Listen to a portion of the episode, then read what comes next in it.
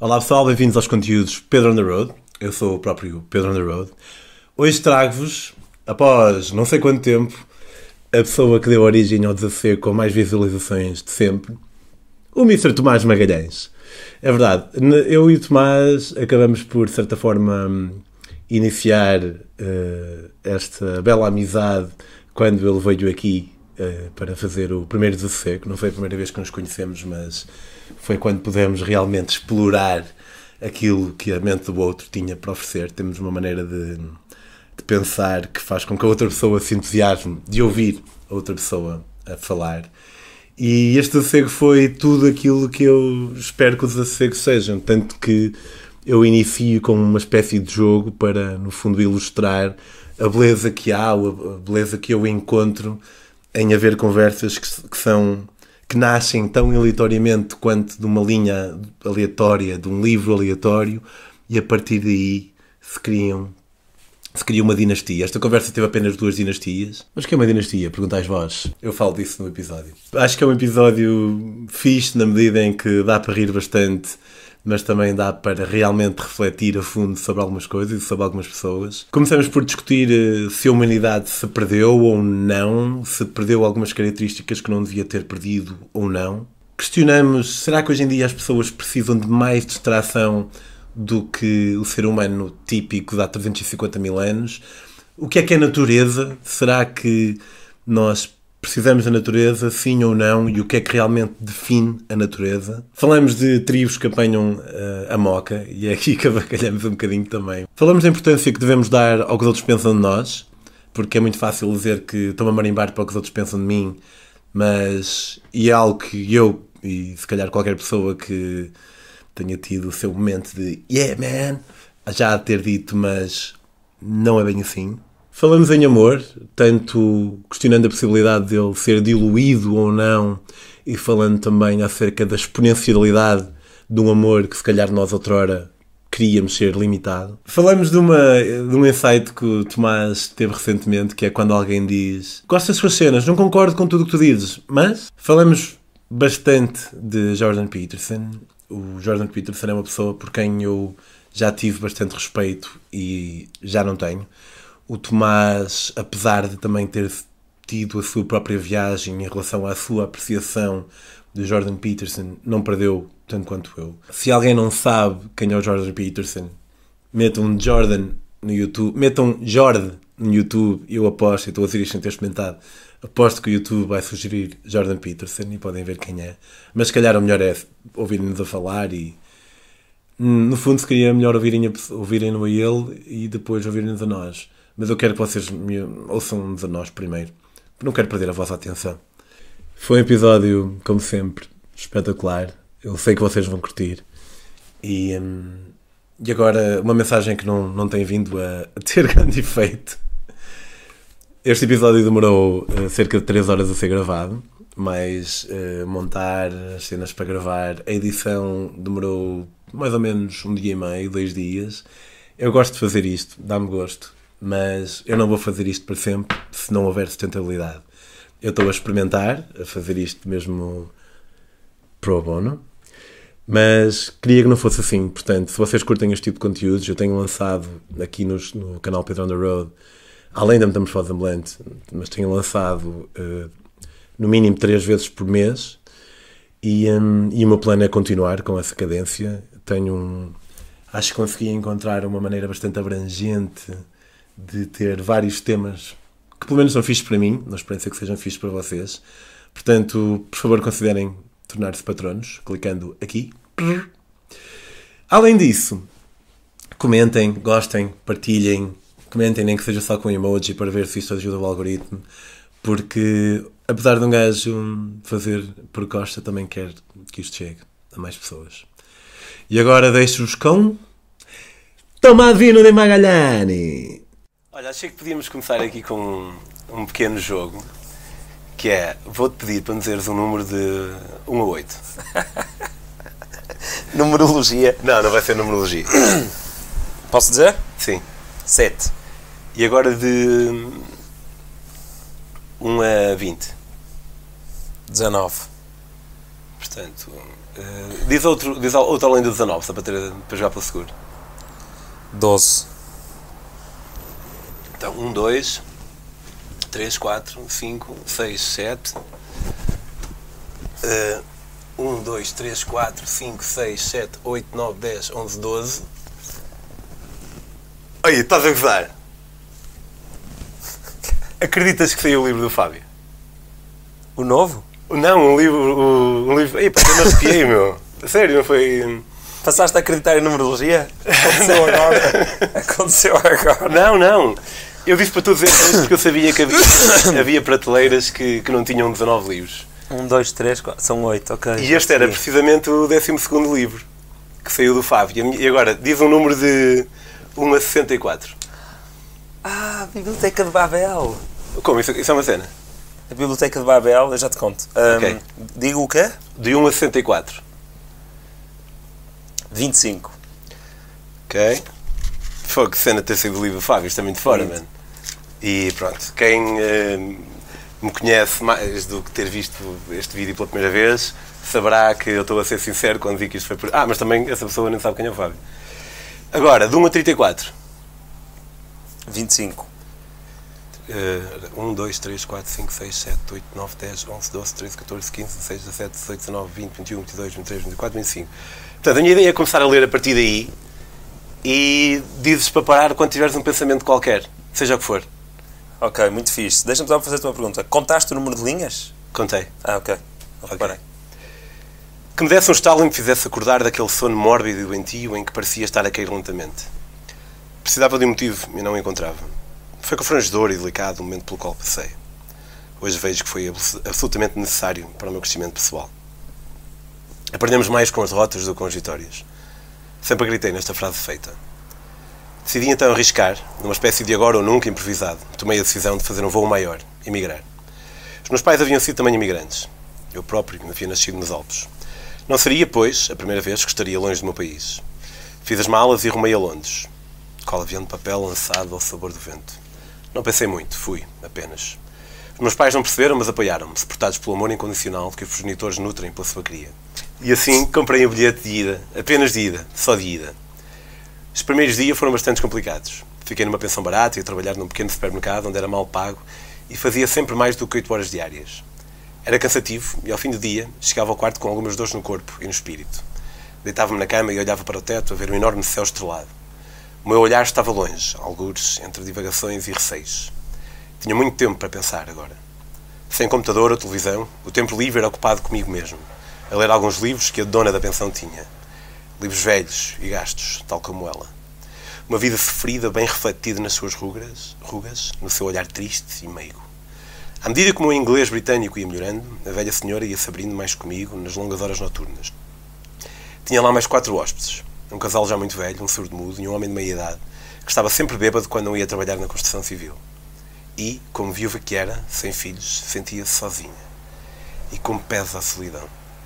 Montanhas sobre os ombros, abismos escuros, tempestades permanentes, punhais cravados na pele. Ok. Ok?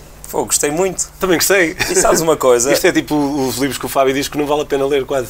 E o Fábio está É muito Fábio. anda a pensar em ir para a Suíça.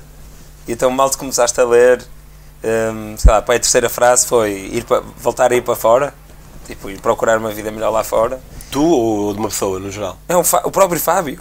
Ah, sim, pensei que tu pensaste... Além da coincidência de ter calhado um livro do Fábio, Ah, sim, sim, a sim. frase é tipo, a última conversa que eu tive com ele foi de ele estar a pensar em ir viver para a Suíça. Já, já, de facto, Sim. está tudo alinhado. Sim, Deu- Deu-lhe fora, tu és. numerologia. Não, mas a numerologia Não, é mas o- a parte que eu, que eu fiquei a pensar, assim, que me chamou a atenção, foi quando ele disse sem, sem telemóvel e sem computador, ou sem televisão e sem computador, porque, pá, anda a ler pouco. E não sei se tem a ver com ter sido pai, se tem a ver com ter perdido o hábito de deixar o telefone na carreira longe da cama. Tu tens lido? Quando é que tu lês? Eu por acaso tenho lido até mais, mais do que o normal. Ahm, eu leio naquela última horita, não todos os dias, mas naquela última horita antes de ir dormir. E por acaso até tenho começado a ganhar o hábito de vir mesmo para aqui, precisamente para onde estou agora. Ahm, pá, porque às vezes quero ler na cama, mas eu tenho uma luzinha mesmo daquelas que é mesmo só para a página, mas mesmo assim às vezes com Noé pode até ser mais uma distração e, e então. Eu uso de campismo na testa. E não é, não é grande distração. Pois, mas ele teu é mais novo. E é, é um bocado forte demais. Acho que preciso de uma mais pequenina também. Ou então de um, de um escritório. E hum, pá, estou a ler o. Também, às vezes, eu acho que uma pessoa pode acabar por não ler muito e a culpa é dos autores que está a ler. Não é? Tipo, eu acho que há muita gente. Aconteceu-me há pouco tempo. O Fábio leu o, o, o meu Tomás. livro. O, o Tomás leu o meu livro recentemente, daí a sua piadinha. Hum, porque quando, quando alguém me diz que, que não gosta de ler, por exemplo, aquilo que eu ouço sempre é que a pessoa ainda não descobriu o seu estilo. Ou se calhar muita gente que diz que não sabe ler é porque ainda não descobriu o seu estilo, mas se calhar há outro, haveria sempre alguém que não, não gostaria mesmo de ler. Assim como há pessoas que são tone deaf, será que há pessoas que são eh, read deaf, blind? Pois, opá. Em mu- ah, conhece alguém que não gosta de música? Eu acho que o meu pai não gosta mesmo de música. Eu acho que o meu pai é capaz de preferir ir em silêncio do que, do que ouvir música. Ah, eu, eu também, às vezes. Não, não, mas, mas se calhar tu para estás a pensar na vida e essas coisas assim malucas que tu fazes. Mas eh, geralmente acho que a maior parte do pessoal prefere estar a ouvir alguma coisa do que, do que ir em silêncio. Mas acho que há pessoas, e por acaso nunca soube o que é que isto quer dizer, e nunca, nem sei qual é o termo para isto em português, se é que existe um. Aquilo que eu disse do tone deaf, o que é que, eu não sei o que é que significa. É não ter ouvido. Mas o que é que quer dizer? Tipo, não percebe eu os ritmos? assim. Não, eu dizer-te assim. Canta isto. Lá, lá, lá. Bingonzang! Não, é, é dizeres isto a alguém e ela cantar. Ai, mas olha, não, mas eu lá, queria. lá, lá. É tipo, não, não, não, não, entra que, que, a, a frequência, a diferença das frequências e a relação entre as frequências. Eu queria imitar a fazer mal. Como E não quem- conseguiste. E fiz bem, porque fiz, apesar de ter mudado. Sim, fizeste um bocadinho mal, muda, mudaste a textura, mas, Mas, a nota mas foi. tan, tan, tan. Sim, Mas, mas conseguem ouvi-lo. não sei. Uma vez estava a ver um. Acho que sim, acho que, acho que se ouvirem música desafinada, entendem que está desafinado. Mas ao cantar não entendem que estão a desafinar. Quer dizer, isto não faz muito sentido, não sei. Se calhar podem estar privadas de. Será que estão privadas da ferramenta que lhes permite repetir ou da ferramenta que lhes permite interpretar? Deve ser interpretar. E será que isso é uma cena sequer? Tipo, já ouviste falar nisso? Mas os desafinados também têm coração. A sério? Já disse. Mas se tu tivesses. Inventei esta frase agora. Os desafinados também têm coração. Sim. Devias fazer um hashtag. Não, vou fazer um- uma música de bossa nova.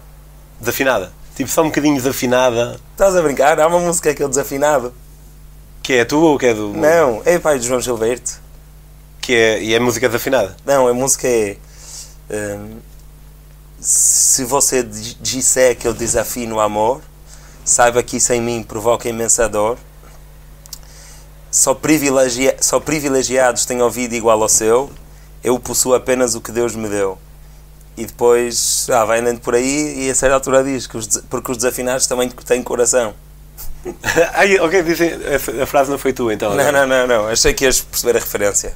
Não, eu, eu percebo. Então pronto, não ouves muito bossa nova. Não, todo. Mas tu às vezes não dizes, mas os Betos também têm coração, ou use e depois um grupo qualquer que. Uhum. Ou se calhar não é tem coração, mas também são filhos de Deus, ou uma cena mais, mais ao teu estilo.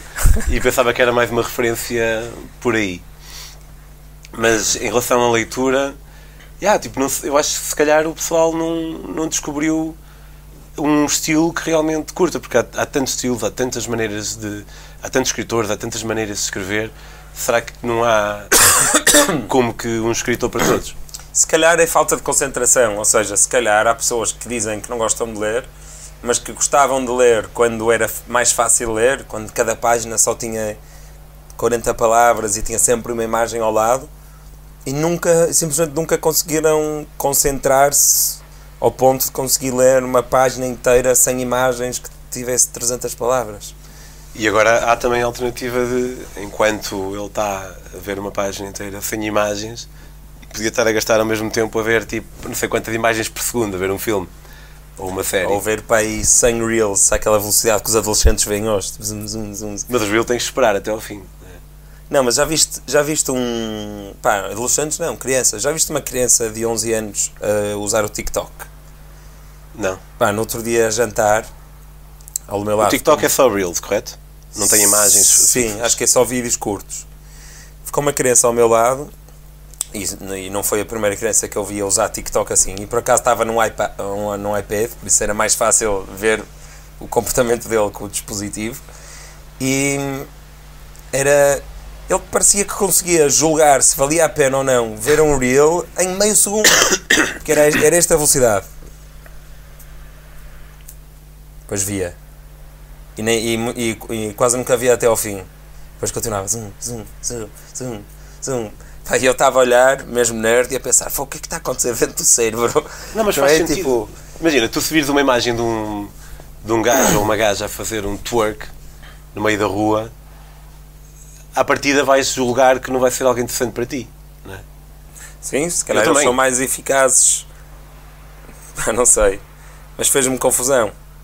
Mas Fez-me confusão, porque quando ele gostava.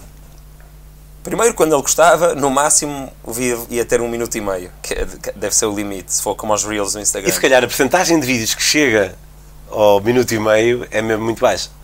Sim, também imagino que sim. Só vai vendo tipo uma triagem. E mesmo assim, ele parecia, pareceu-me que quando gostava só via tipo 30 segundos, 20 segundos, 10 segundos. Pá, nós estamos. Isto é mesmo à velho, esta conversa, mas.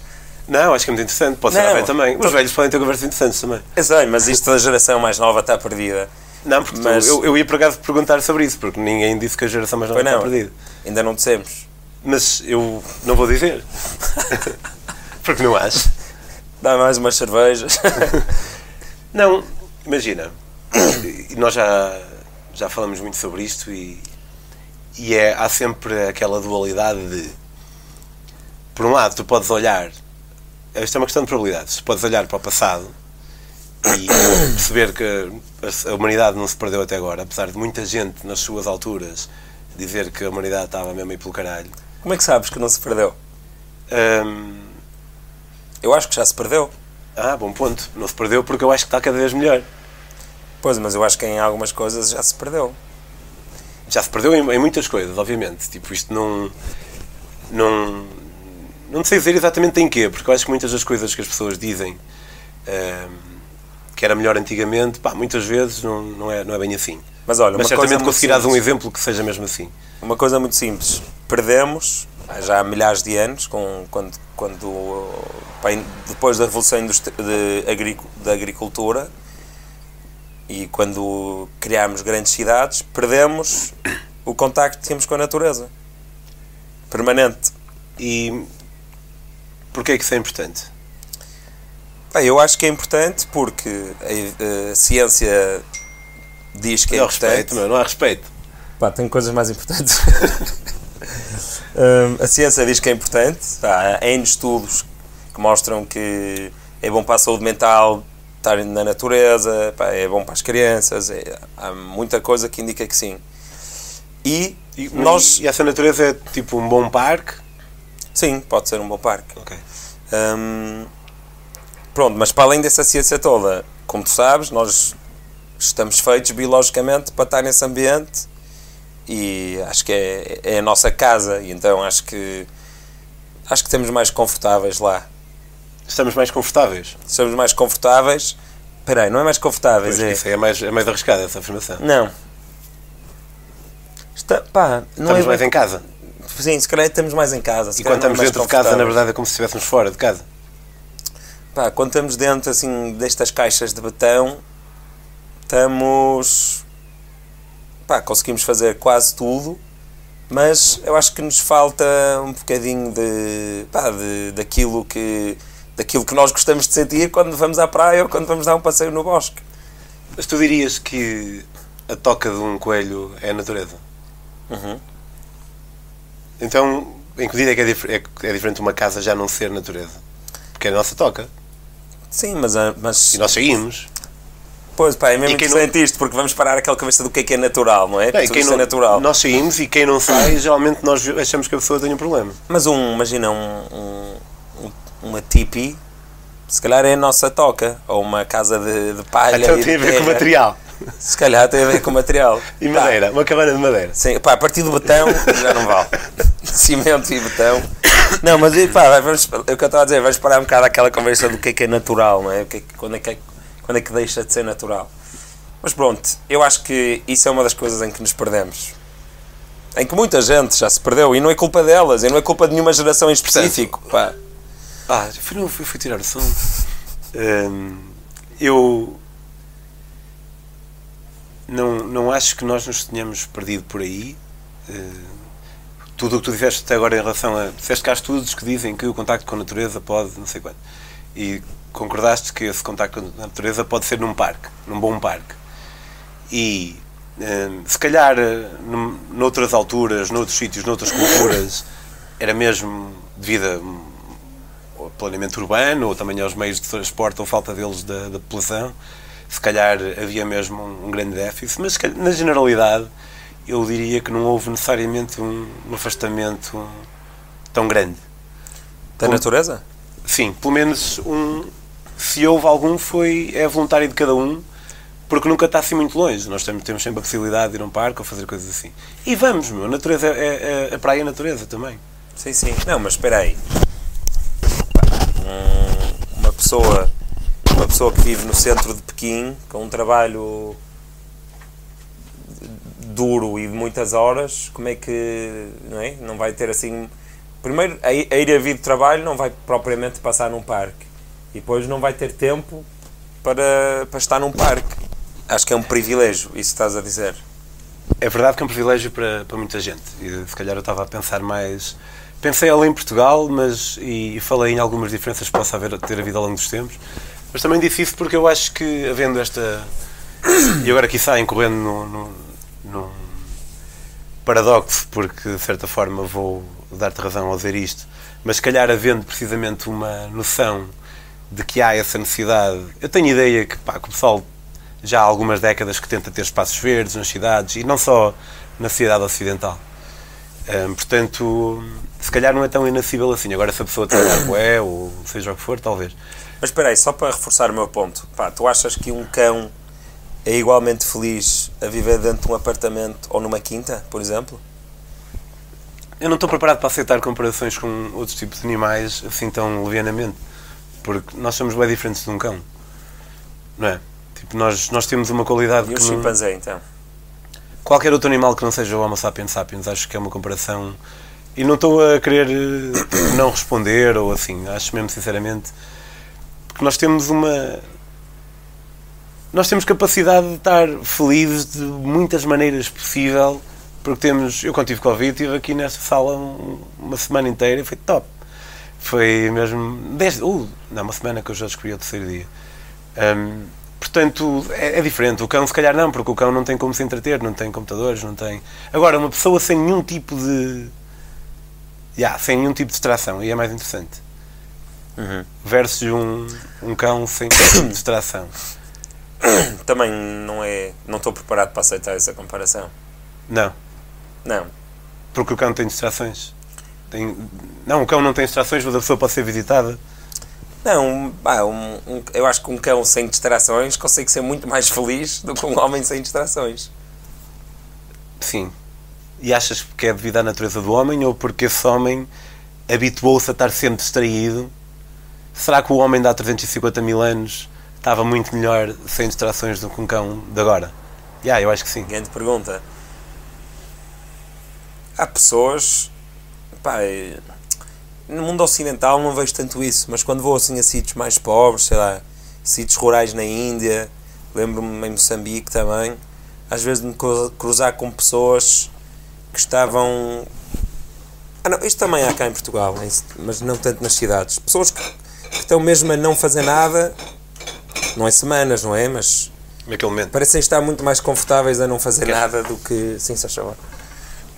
Do que nós. Mas, mas espera aí, voltando àquilo, eu também sou capaz de estar uh, horas em casa, uh, ou semanas, por exemplo, Covid, e a e entreter-me. Olha, foi assim que comecei o Despolariza. Foi no Covid.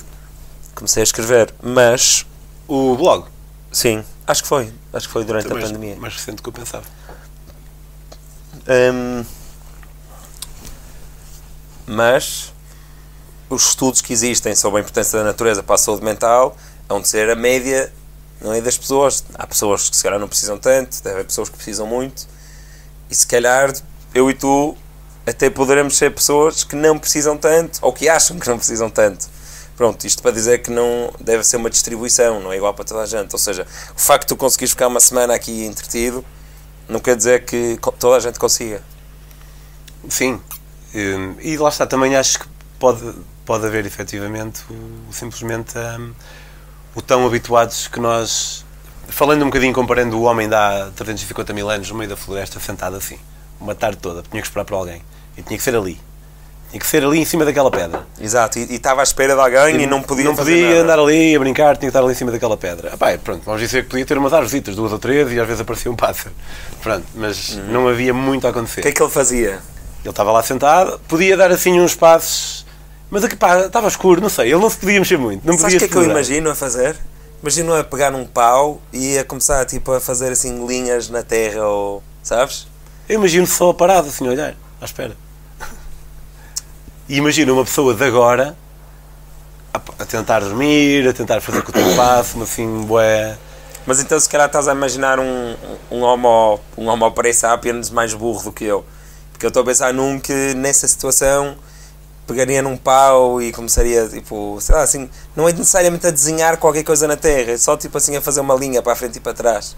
Sabes? Só assim a fazer um mantra, um mantra físico. Um gesto repetitivo. Sim, se calhar mesmo tipo um mantra até. Sim, sim. Quase com uma cena meio de transe. O meu. O gajo conta-me que ele era guionista de um real, foi guionista de um reality show.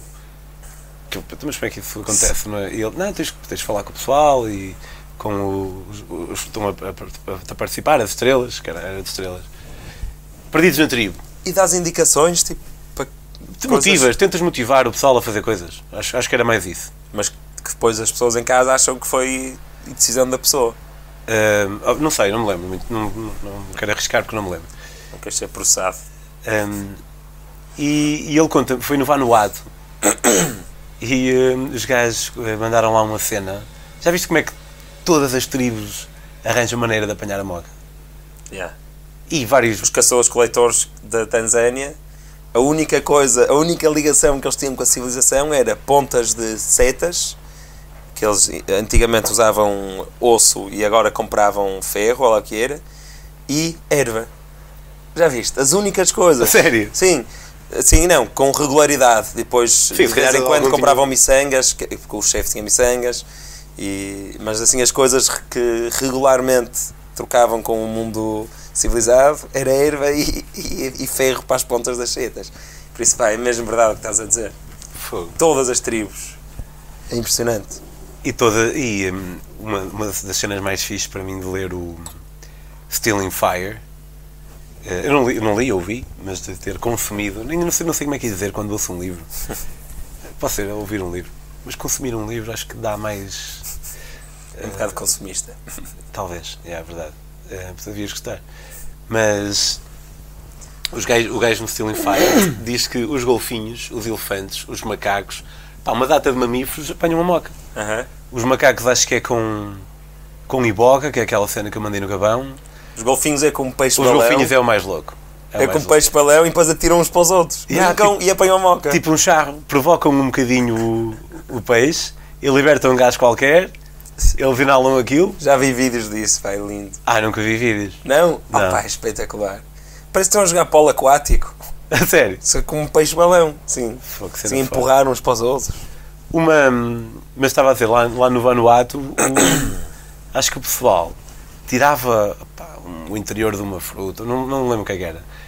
Depois toda a gente. Como é que era? Havia um- toda a gente mascava e depois cuspiam para, para um recipiente. Cuspiam todos. Sim, depois o pessoal tinha que ver aquilo, era assim uma merda. tu fazias? Eu fazia, eu fazia, sem dúvida. Acho que antes de fazer isso. Estás no Vanuatu, estamos os dois no Vanuatu. Pá, e andamos com um guia local, é a primeira, é a primeira vez dele. E o gajo disse: pá, há ali uma, uma tribo, se quiserem, podemos passar lá um tempo com eles. Caralho, é fixe, os gajos ainda estão muito habituados a turismo, mas é na boa, eu pá, curto-vos, quero. Nós, tá, vamos lá, estamos lá com o pessoal, eles estão a fazer essa merda. São 10 Acho que não noite. faria, acho que não faria. Ok.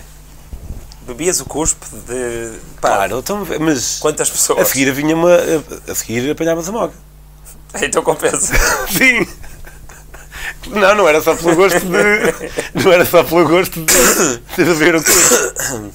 Não, não era só pelo É gosto. só, mas. eh, O que, é que, tu- o que é que tu não farias então para apanhar a moca? Epá, não comia merda. Mas comeria um cogumelo de, de, apanhado num. Mas imagina, estás a partilhar um cigarro com cinco amigos. Pronto, estás a trocar saliva com esses cinco amigos. Mas se forem 20 gajos, pá, E da a saliva, selva, mesmo, saliva mesmo. saliva da selva mesmo. E cuspe mesmo. Pá, não. Sim, pá, beber, meu. Eixe, não. Nem sei como é que hesitei no início. Não conseguia. Não, opá, eu acho que há pouco. No outro dia estava a pensar. Há poucas coisas que eu não faria para apanhar a moca. Não era isso que eu ia dizer. E Como já repararam, ambos estamos por razões diferentes um bocado fodidos, cada um com a sua tosse. Não. Já parecemos mesmo dois velhos.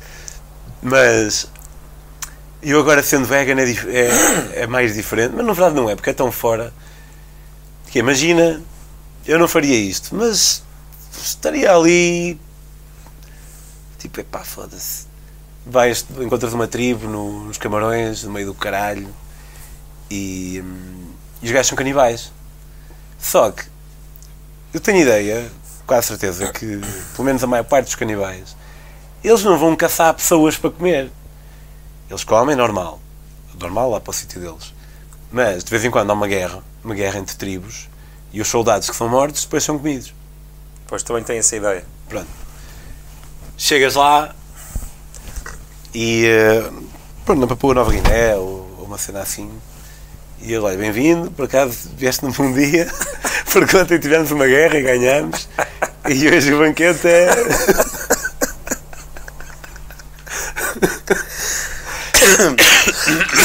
Eu comia. Comias? Sim. Não bebias cuspe? Uau, isso é muito interessante. Não, eu, pá, porque primeiro podia apanhar muitas doenças a ver cuspe Sim, sem é homens da diferente, selva. é diferente, é verdade. Porque não.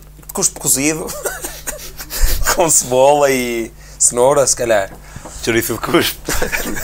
Não, mas opá, acho que comia por curiosidade e porque nisso não. Se calhar não tenho uma, uma moralidade categórica que me diga que, que comer carne humana está categoricamente errado. Até porque eu tenho a certeza que comeria carne humana num, num caso extremo, como Claro. aconteceu aquele acidente de avião, que sabes? Sim, sim. Pronto. E, e pronto, acho que, acho, que- acho que provava. Engraçado, eu não, não- acho que não, mas, mas reconhe- reconheço que.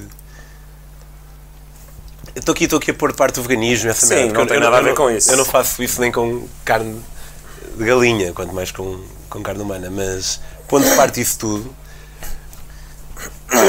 tu dizes que sim, não estás a contribuir para a cultura deles, porque pá, é uma cena que acontece e, e eles não, não vão pensar Ei, será que devíamos continuar a fazer isto? E alguém vem, sim, o branco comeu no outro dia, é verdade, o branco comeu, vamos continuar a fazer. Exato. Acho que não ia estar a contribuir para isso. Ahm, o contrário também. Sim, se não comesse, eles não iam deixar de comer. Yeah. Portanto, talvez não houvesse nada de errado em fazer isso. Então porquê que não comerias? Porque tenho uma resposta que é um bocado circular, quer dizer que vai dar então à moralidade categórica, porque a minha resposta é porque é um, é um bocado estranho demais. Mas isto também não é resposta nenhuma, não é? Eh, Se calhar é, porque causa-me uma certa repulsa. Se calhar mais repulsa social. Porque em termos de sobrevivência, não só eu comeria, como aquele avião, como ia ser dos primeiros a sugerir. Eu dizia pessoal, eu tipo ao segundo dia, eu dizia, já percebemos todos o que é que vai acontecer aqui, portanto, vamos estar agora a decidir. ahm, Não, tu ias ser o primeiro a perceber, por isso ias começar a comer antes que o pessoal ficasse com fome. ah, porque já havia outros mortos, não era à medida que eles outros iam morrendo. Sim, Ah, pois. já, porque podias- foi um avião, já havia haver pessoa pessoas mortas. Não foi preciso esperar que os outros eh, morressem. Sim, mas Ah, imagina então que esperava ninguém... um dia, esperava um dia. Mas por acaso, onde eles caíram, nesse avião específico, acho que havia muito, muita neve e muito gelo. Então era possível tu pegares nos corpos... Aí, pá, que sinistro, meu. Mas tu pegares em alguns corpos em, em uns cadáveres e enterrares no gelo. Não era preciso. Bastava deixar à tona. Pá, não sei quanto frio é que estava. Pá, que estupidez de conversa. Não, mas para preservar. Sim, Mas depois podias fazer uma fogueira para mas, como é que- pen- não, mas a pensar, olha, se calhar vão, vão, vão nos salvar daqui a 24 horas, porque há coordenadas GPS, então nós caímos. Mas, pá, O filme filme não. não. Vamos preservar aqui uns cortes. Sim. Mas, pá, foi, é mesmo engraçado. Tu não- beberias o cuspe ma- e não comerias, e eu não beberia o cuspe, mas, mas comeria. Mas se se as doenças, que doenças é que ias apanhar? Opá, sei lá, meu. Qualquer doença, quase todas as doenças apanham-se. Qualquer doença contagiosa apanha-se com, com cuspe. To- não todas, mas muitas. É uma coisa, que, uma coisa relacionada com isso que sempre fez muita confusão. É. Eu, quando estava em Inglaterra, eu tinha um bocado a política de mind sweeping. De pá, topava que alguém tinha deixado uma cerveja e eu lá ficava com ela. Não roubava, Ahm, mas ficava com ela. E metia muito nojo ao pessoal a fazer isso. Mas, muito nojo, se calhar estou a exagerar um bocado. E muito pessoal era algumas pessoas. Mas toda a gente não tinha problema nenhum se eu chegasse contigo eles não te conheciam lado nenhum. Eu dizia, este é o Tomás. E tu, e quem estás a ver? Ele dá, ah, um cola. Ah, posso provar? Podes, tal. E davam-te na boa. Não, tem, não lhes mete nojo beberem do mesmo copo de uma pessoa que não conhecem lado nenhum, desde que seja amigo de um amigo. Mas um copo anónimo, ai, já não. tem algum sentido, porque o amigo do amigo pá, está à tua frente, consegues meio que julgar pela aparência e pelo comportamento e por ser amigo Mas é de que não amigo. consegues. Mas espera aí, tu quando fazias isto de beber cervejas abandonadas, tinhas visto sempre o proprietário anterior da cerveja? Não, Não, não. fogo, mas acho que pouca gente faz isso, meu. Eu nunca, eu nunca fiz isso na minha vida. Não imaginei que fizesses. E, opá, é uma questão de. Utilitarismo. Não, opá, é uma questão de, de pobreza. Não, eu trabalhava na Inglaterra, ganhava bem. Mas. Não, estou a dizer uma questão de pobreza porque pões, pões na balança duas libras, que é o custo de uma nova cerveja, ou pá, a probabilidade de Sim, é beber de um gajo nojento que deixou aqui a cerveja, pá, que tinha acabado de, de coçar o rabo e depois eh, pôr o dedo na- no gargalo. Opá, duas libras. Percebes? Não é Para mim é questão- isso. Não é uma questão de pobreza porque eu não era pobre. Mas Sim, é uma questão de. Estava a brincar. de chico esperteza ou de percepção de, de pobreza. Mas olha, eu não me arrependo. Mas, mas hoje em dia faz isso? Não, hoje em dia não faço isso. Porque, hum, pá, evolui um bocadinho também. Eu, eu, eu fiz isso, pelo menos uma vez, e faria hoje em dia mais facilmente com comida do Com que comida com uma cerveja. Porque imagina, vês assim um prato de batatas fritas, pá, e principalmente se viste quem estava a comer, pá, que não teve ali a esfregar a mão nas batatas todas, e que era uma pessoa que até tinha bom aspecto, pá, e comer uma batata daí não me faz tanta confusão, mas não faço, mas faria mais facilmente. Mas lembro de fazer isso quando estava, sei lá, pá, há, há 15 anos, quando estava na faculdade, lembro de fazer isso. E mesmo nessa altura ter ficado tipo, aí, que estranho. Se calhar também não sei se, se não fazia para marmar esperto. Tipo, beat the system e consegues emborrachar-te sem. Pá, sabes que recentemente apercebi-me de, de duas. dois grandes blocos formativos de. Um que eu fiz por aniquilar e outro que fiz por eh, alimentar. Dois blocos formativos de mais ou menos quem eu era como pessoa quando era mais novo entre vários. Hum, E um deles era o facto de que sempre tive um, um certo pendorzito moralista. Sabes? Tipo, lembro-me quando estava no liceu. Uh, isto é uma versão muito arcaica, porque eu, no fundo eu estava a sacar gelados de borla. Mas eu pedia um, um gelado Opá, e havia a senhora que fazia ali uma cena que ela dava-me um gelado e dava-me a senha para pedir um gelado. E eu, passado um bocado, pegava na senha e com a senha pedia um gelado. Ela dava-me um gelado. Ou seja, por um, pagava um gelado e ganhava dois. Mas espera aí, porque é que da segunda vez que ias ela não te dava outra vez a senha? Dava-lhe que a senha e ela dava-me gelado. Se geralmente dava a senha, ela dava-te um gelado. Mas eu pagava e ela dava-me a senha, mas também ia buscar o gelado. E eu, em vez de meter a senha fora, ficava com ela. Ah, ok, ok. E depois a seguir ia usar a senha outra vez. Ah, já percebi.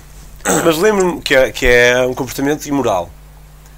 Uh, portanto, eu não estou a dizer que sempre fui uma pessoa moral. Então- mas, mas tinha um pendorzinho, porque houve uma vez. Tinhas a tua chique expertise a combater com a tua moralidade. Houve uma vez. Tinha uns limites, só que não eram limites bem largos. Hoje em dia não tenho tantos. Tenho os meus limites, claro, mas. Acho que há uma idade, opá, eu também era viciado, tipo, dos 14, pá, e dos 14 aos 17, também era viciado em conseguir, eh, pá, sacar mais um croquete grátis, assim, de uma maneira, ou, estás a ver, ou num festival de música, conseguir entrar para a zona VIP, para comer à pala, ou, Yeah, eu pá, também. e dava-me imensa adrenalina, para além de me dar adrenalina, dava-me comida e bebida grátis, Pá, e, e também não me arrependo de nada. Foi ali uma fase da vida em que era viciado nisso. Eu também não, não me arrependo. tipo. E, sei lá, o Noé, o Noé provavelmente vai fazer algo assim e eu vou-lhe dizer, pá, não deixa de isso, não sei o que, que será o meu papel. Mas acho que não é por isso que o mundo vai, vai ruir. Mas uma vez eu dei a senha e ela perguntou-me. ah, O que é que ela perguntou? Ahm, fez uma pergunta qualquer que eu não lembro o que é que foi que eu, eu tive que mentir. Ela, ah, ainda não, ainda não tiveste um gelado com esta senha? Foi tipo assim. Eu disse não. E então ela foi-me buscar o gelado. Nota que eram pessoas diferentes ali a trabalhar. Só que como eu menti, senti-me mal e. Ah, já sei, eu fiquei com a senha, pá, fogo, não me lembro muito bem. Mas eu sei que tive que mentir, fiquei com uma senha extra e senti-me tão mal por ter mentido que rasguei a senha. E o pessoal, és mesmo burro, podias ter tido mais um gelado. E eu, pá, mas já, mas, mas menti. Portanto, já havia ali um. um e é- e é disso que eu estou a falar de um pequeno pendor moralista, nesse sentido. E. Mas espera aí, isso para mim não é moralista. Isso para mim é uma pessoa que, que está atento ao seu comportamento. Eu sou moralista a um Não, mas tu pensas que moralista é uma coisa má. Não, não. Para mim não é. Não, não, não. Tu já me ensinaste, e é verdade, tipo, ajudaste-me a entender isso, que o moralista não tem que ser necessariamente mau, mas para mim quer dizer na mesma sempre dizer aos outros qualquer coisa sobre a moralidade. E acho que aqui é só uma educação moral que tu tiveste. Se calhar não é moralista a palavra correta, não sei. Ok, está a dizer que o- moralista. Preocupação moral. Sim, o moralista tem que estar a passar a sua mensagem, Sim. quer ele esteja razão, quer não, quer julgue os outros ou não. Sim, o que importa exato. é o passar da mensagem. Uh, provavelmente. Que depois eu conversei sobre isso quando eles me disseram Ei, que burro, podias ter, podias ter ficado com ele. Uhum. E outra foi que hum, tipo, eu deixava-me rebaixar bué. Uh, e, e essa é aquela que eu tentei, hoje acho que já não. não- Deixavas-te rebaixar Sim, pelos outros? sim. Ei, não, não te imagino nada. Yeah, porque eu fui, fui mudando. Ah, Sim, mas não, não era um morcão. Ah, até. ah, até era, olha, era, dos queques, eu era um dos queques. ah, que não tem nada a ver. Há um, um outro tipo de queque, é o queque de Valdecambra. Que se eu sou um queque, então é, é um, uma cena muito esquisita. Sempre tens moradia, casa, casa ao lado de Vila Moura, Ao casa praticamente em- na Quinta do Lago, jardim. Não, não era morcão, mas, por exemplo, houve uma vez um dois gajos mais velhos que se fizeram convidados para o, para o meu aniversário em minha casa e fizeram uma praxe, pá, que exageraram bué, eu tive que andar de trela e caralho, ah, ah, ah, ah. Houve uma vez um gajo quando Desculpa, eu que idade é que tinhas aí? era... Aí tinha pai 13. Ok.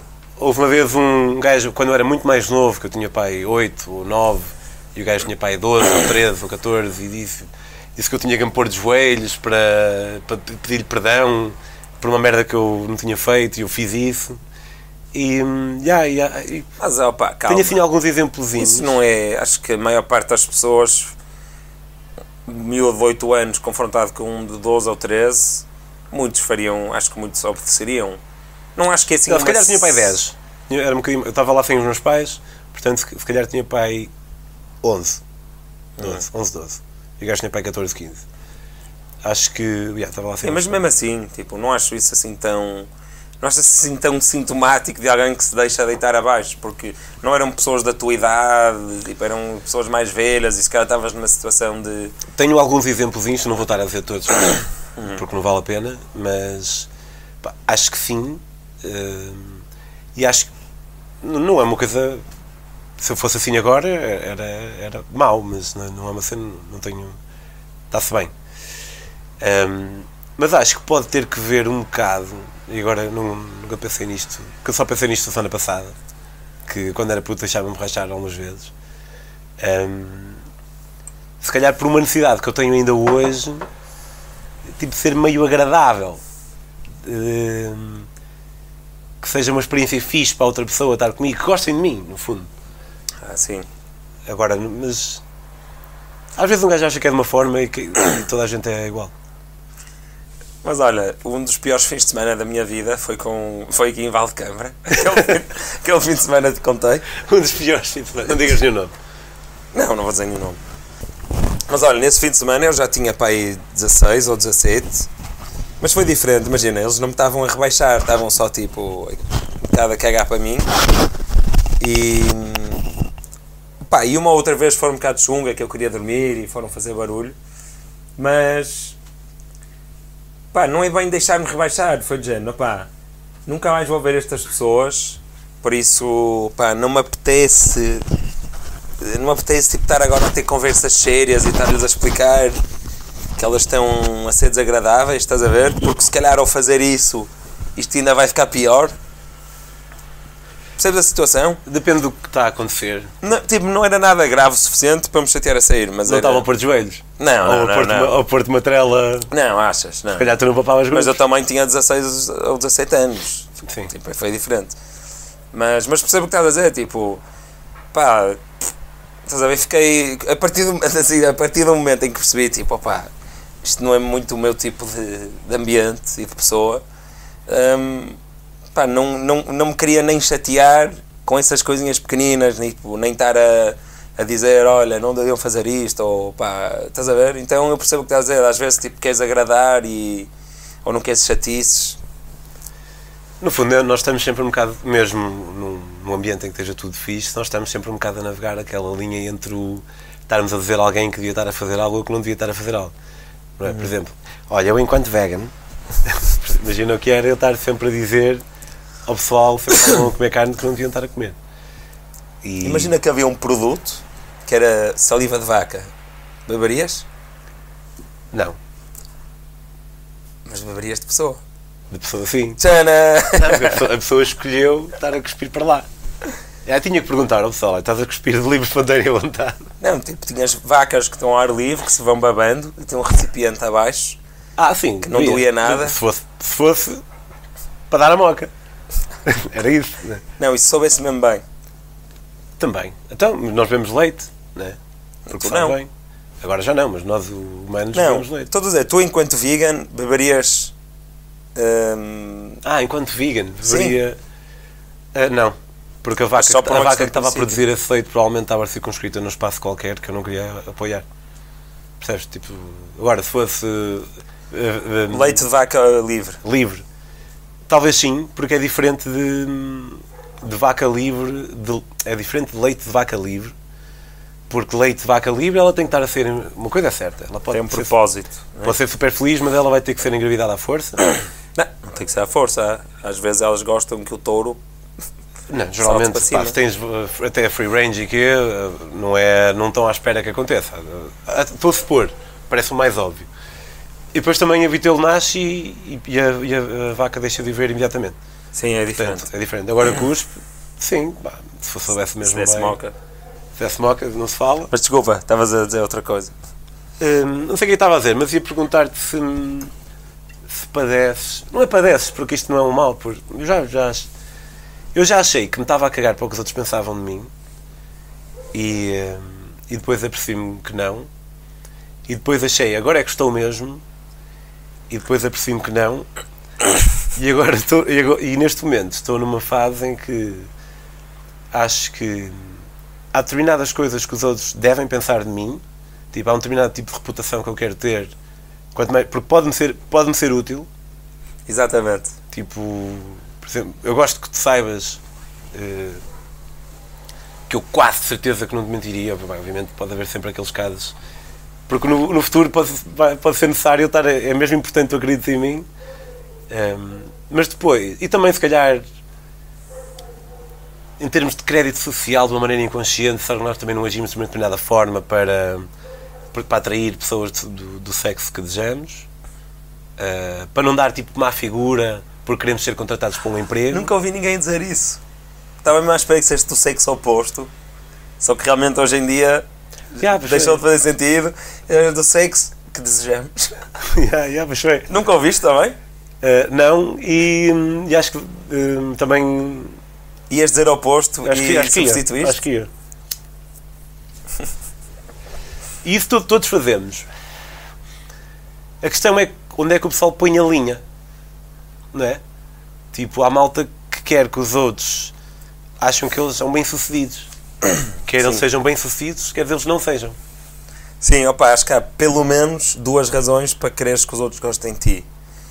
Há mais, mas, e falaste já destas duas, mas que é, um é, é o teres o, teres o teres o retorno de, de serotonina ou dopamina ou o que for, de saberes que és uma pessoa respeitada e, e bem amada, não é? Ou seja, um é uma coisa se calhar mais egoica e mais neuroquímica, e depois a outra é muito prática, é as pessoas principalmente se começarmos a falar de fama e a começar, tipo, começar a ficar um bocado famoso, não é? Ou conhecido, as pessoas. Eu ta- não estava a falar, estava a falar mais no. Sim, sim, sim, mas, mas tem a ver, porque. Mas como estava a ficar- famoso, pensaste nisso. porque nós já falamos sobre isto. Nós somos celebridades lista N. Yeah. Já fomos Zé e agora somos lista N.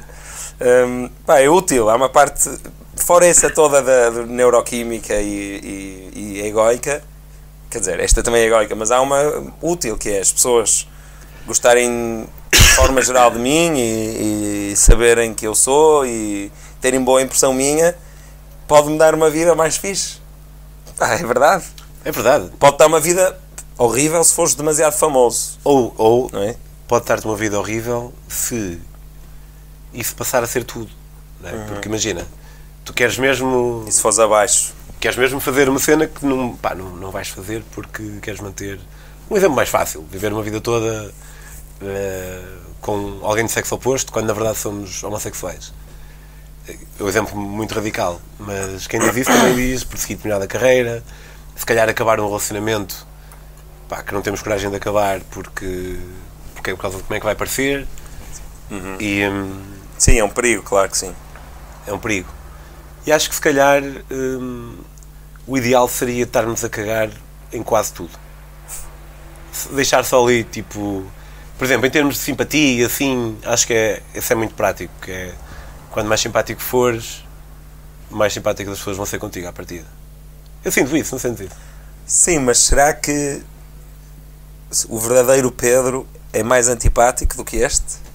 Ou se existir um, um conceito de verdadeiro Pedro que realmente é livre de toda a preocupação social? Ah, não. Epá, pode haver vezes, há de haver vezes, certamente, e que tu já andaste à boleia e sabes bem o que é isso, de, ou couchsurfing. Não te apetece nada ser simpático, mas que a pessoa está-te a dar boleia, queres que ela tenha uma experiência fixe, ou está-te a dar a sofá, queres, não queres ir dormir, então é simpático, um bocado forçosamente, quando te apetecia outra, fazer outra coisa. Aí é um caso.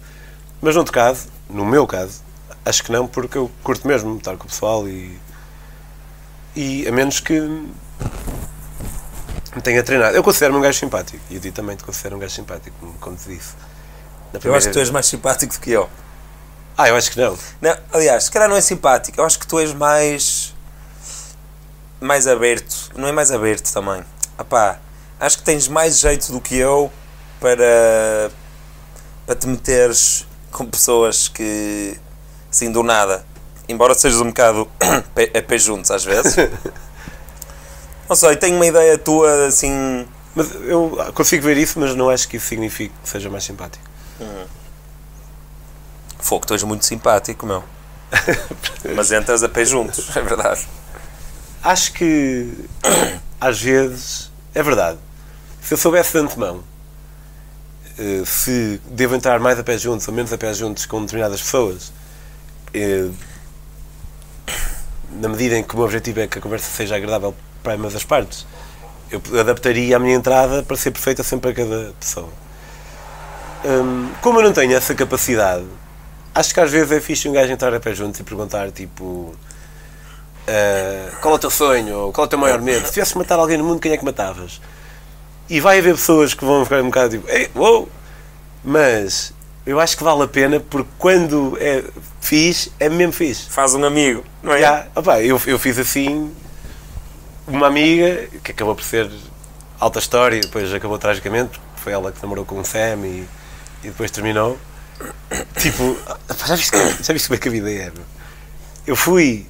É lindo, isto é. Pá, a vida, a vida é do caralho. Olha para estas linhas todas. Eu fui à Dinamarca e meti lá no, no grupo de Couchsurfing eh, a perguntar se alguém queria ver um copo.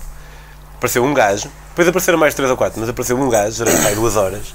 Estava eu e o Ivo e esse gajo. Ele disse: Olha, enquanto não chega ninguém, podemos sentar-nos ali. Está ali uma amiga minha. Ok. Eu sento-me, eu, hi, ela, hi, eu.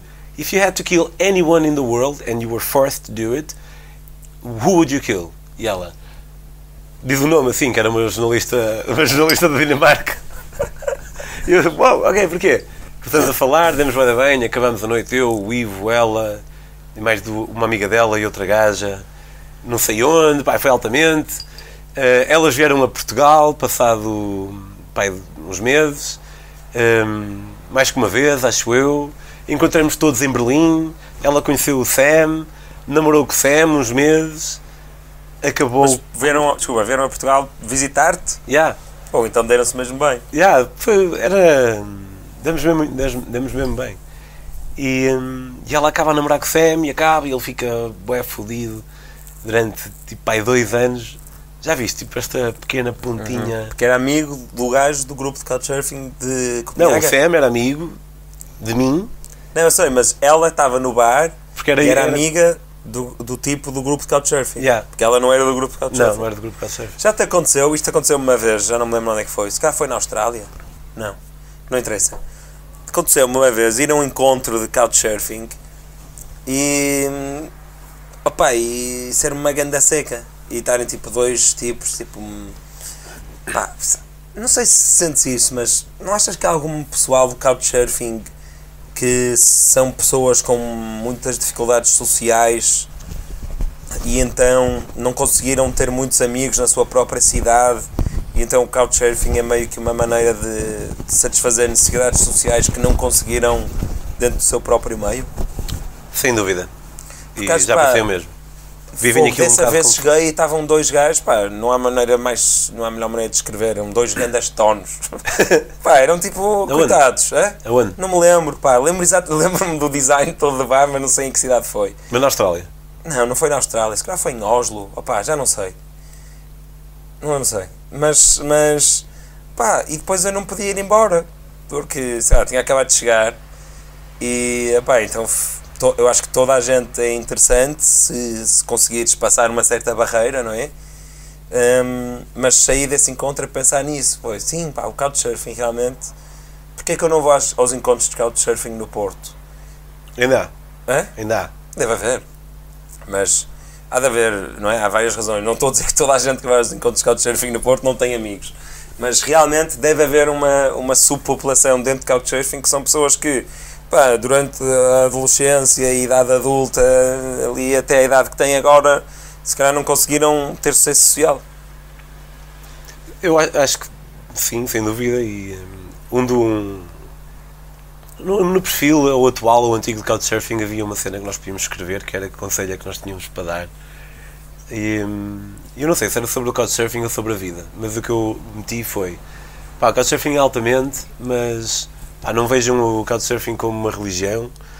Hum, é altamente uma pessoa ter amigos hum, de longa data e depois ter amigos também do, do Couchsurfing. Hum, Já a preparares. mas tentem, tentem não tentem não, não cagar nos vossos outros amigos só para conhecerem pessoas novas todas as semanas que nunca mais vão ver outra vez. Tinhas isso lá? Algo assim desse género. Moralista. Não, era um conselho meu, baseado naquilo que eu tinha visto. E eles perguntaram. O site perguntava. Sim. Mas era precisamente. Fogo. Então já tinhas de tal forma sentido isso Não é bem Sim. isso, mas é parecido. não é? Sim, que tinhas. Que, que, sentiste que poderias servir os outros pondo isso no teu perfil. Yeah, pá, tenham calma, man. Isto é altamente, mas calma aí, Chantre, meu. Não precisa dar com t-shirts de Couchsurfing, bro. Vais um encontro. de- Mas, pá, Ok, se se for um grande, alguém. se for um, um encontro muito grande. Não, ou não, imagina, se eu estou num festival de música e vir alguém com uma t-shirt de Couchsurfing, imediatamente vou pensar: olha, aquele gajo deve ser fixe. Ah, pensava que ia dizer, aquele gajo deve ser António. Porque quem é que anda com uma t-shirt do Couchsurfing? Porque é uma subpopulação. Mas que é que tu, tu ia deixar que era fixe? Que o gajo era Eu ia fixe? achar que a pessoa que tinha t-shirt de Couchsurfing era fixe, era interessante. Era mais interessante do que a média das pessoas Ah, ali. mas eu não, porque ele ia estar com uma t-shirt. Percebes? Tipo, eu, eu acho que só os cromos é que andariam com t-shirts de Couchsurfing. Estás a perceber? Ok, achas que isso é- pode sinalizar que é parte da subpopulação? Sim. Ok, ok. Tipo, se eu soubesse que a pessoa era... Então sabes que ele é Couchsurfer, é diferente de ter uma t-shirt de Couchsurfing. Exatamente. Claro que sim. Sim, o Couchsurfing era uma espécie de... Era e é. É uma espécie de E agora, Nel, tu pagas? Pagas 12 euros por, mês, por ano. eh, por acaso, outro dia foi, foi, paguei automaticamente, nem me lembrava que ainda se pagava. Acho que às vezes pagas, outras vezes deixas de pagar, dependendo de se eles conseguem patrocínios ou não. Mas olha, sabes que eu me senti meio enganado pelo Couchsurfing? Porque, pá, usei durante anos, fui o primeiro em Portugal, tu foste o segundo. no último desassossego falámos sobre isto. Não, não foi o primeiro. Mas ele foi o segundo e eu enganei-o a dizer que tinha sido o primeiro. Enganou, durante não me enganou. segundos. Não, não, acreditaste durante uns segundos. Achas? Está gravado, está gravado. Ok, sim. não me lembro. Não, não me conhecias muito bem, então acreditaste. Ahm, mas o que é que eu estava a dizer? Couchsurfing. Foi visto um bocado enganado pelo Couchsurfing. Ah, porque imagina, durante sei lá, 10 anos nunca paguei um tostão e conseguia sempre naquele limite de 10 mensagens. Quer dizer, no início nem havia limite, depois passou a haver um limite. Lembras-te? Que era, não sei se era 10 mensagens por, por mês, por semana, por Lembro. local, qualquer coisa assim. E sempre consegui com esses 10. Só que depois fui fazer, eh, não me lembro onde, eh, não lembro onde é que foi, se calhar foi quando fiz a minha viagem grande. Ali no fim de não se pagar, paguei uma coisa que me dava o badge de certificado e que tinha. eh, sabe, tipo, paguei um valor que era for, the, for lifetime. Ok. Não sei se foi 50 euros ou 60 euros ou 100 euros, pá, não foi assim muito dinheiro, mas passado um ou dois anos não tenho acesso porque passou para esse modelo de agora toda a gente tem que pagar sempre para entrar no site 12 euros por ano, lá o que é. Então eu pensei, fogo, tive aqueles anos todos a usar, depois paguei para, para o resto da vida ter este crachá e, estás a ver, e poder fazer eh, couch requests infinitos e agora, pumba. Couchsurfing mudou a minha vida, de, certa forma. Não sei, talvez seja uma afirmação um bocado arriscada, mas eh, mudou muitas pequenas coisas da minha vida. E se calhar houve muitas viagens que eu fiz que não faria. Não, não, não. não. Se calhar houve, tipo, vou a um sítio bué da caro e sei que tenho que pagar eh, a albergaria. Se calhar, se não. Neste momento iria na mesma, talvez, a menos que fosse ridículo. Mas de antes, se calhar, deixava de ir se não tivesse sofá. Sim, eu também. Hoje em dia não. Mas. Sei lá, olha, quando fui à Noruega, pá, que é caríssimo. Acho que Bota só, o teu microfone mais para cima. acho que só fui porque tinha onde ficar. Mas aquilo ficou for profit? Ou sempre foi for profit? Não sei, meu. Não, Ou- não sei dizer. Ou foi comprado por alguém tipo, que quis exprimir aquilo ao máximo? Não sei, mas há um bocado falaste dos encontros, no- mas nunca foste. Ah, foste um encontro bué de seca, mas já deves ter ido a encontros altamente também. Sim, não- só fui para a E3 na minha vida. E foram fixos os outros. Ah não, já sei quando é que foi. Fui eu. Há uma. Havia, não sei se ainda há, uma funcionalidade que eu usei bastante na Austrália, que era Hangout. Ah, yeah, tipo Tinder para amigos. Sim, mas pá, foi para mim uma grande invenção, porque quantas vezes tu estás a viajar sozinho, sei lá, tu sim, mas pronto, quem viaja sozinho, quantas vezes estás a viajar sozinho numa cidade e ok, pá, o que é que vou fazer? Vou àquele museu. Pá, mas era mais fixe ir com alguém, não é? Que também está a viajar sozinho, ou ir beber um copo a seguir com alguém, ou almoçar com alguém, ir ao museu com ele e beber um copo e depois, se curtires, vais à tua vida, se não. E apareceu essa funcionalidade que tu punhas o que é que ias fazer nessa tarde e o pessoal se podia juntar. Pronto, e aí tive altas experiências e realmente funciona, pá, adorei, mas também tive, pá, é isso, esse tipo de pessoa, sei lá, pessoas locais que lá, eram os amigos deles, se calhar, deles que conseguiam ter eram as pessoas que iam passando pela cidade e queria, pá, criava um bocadinho de pena, confesso. Sim, sim, sim. Mas também o gajo não. Isto se calhar é como a cadeira de rodas. Hum, dá pena que a pessoa tenha que, que a usar, mas ainda bem que ela existe. Sim. É. Portanto. hum, Mas olha que não, po- não, esquece a cadeira de rodas, mas neste caso pode ser um tiro no pé, porque se vais apostar nas pessoas Mas eles se calhar não têm jeito, se calhar já tentaram. não é? Não, mas se vais apostar nas pessoas que, pá, como, imagina, eu estou em, em Perth, na Austrália, e vou visitar um museu, estou-me a lembrar agora de, um- de uma pessoa específica, e meto lá, e pá, se tu estás a depender de pessoas que aceitam qualquer pessoa, como eu naquele momento, para ir a um museu, para, para teres amigos, e que ele vai embora no dia seguinte, nunca vais conseguir ter amigos. Certo, mas é melhor que nada. Se calhar- é. sim, desde que em paralelo estejas a tentar ter amigos de alguma forma, Quantos amigos é que uma pessoa precisa de ter? aí dois. Dois. Não, é um número, é um número que varia bastante. Consideras teus muitos amigos? Sim.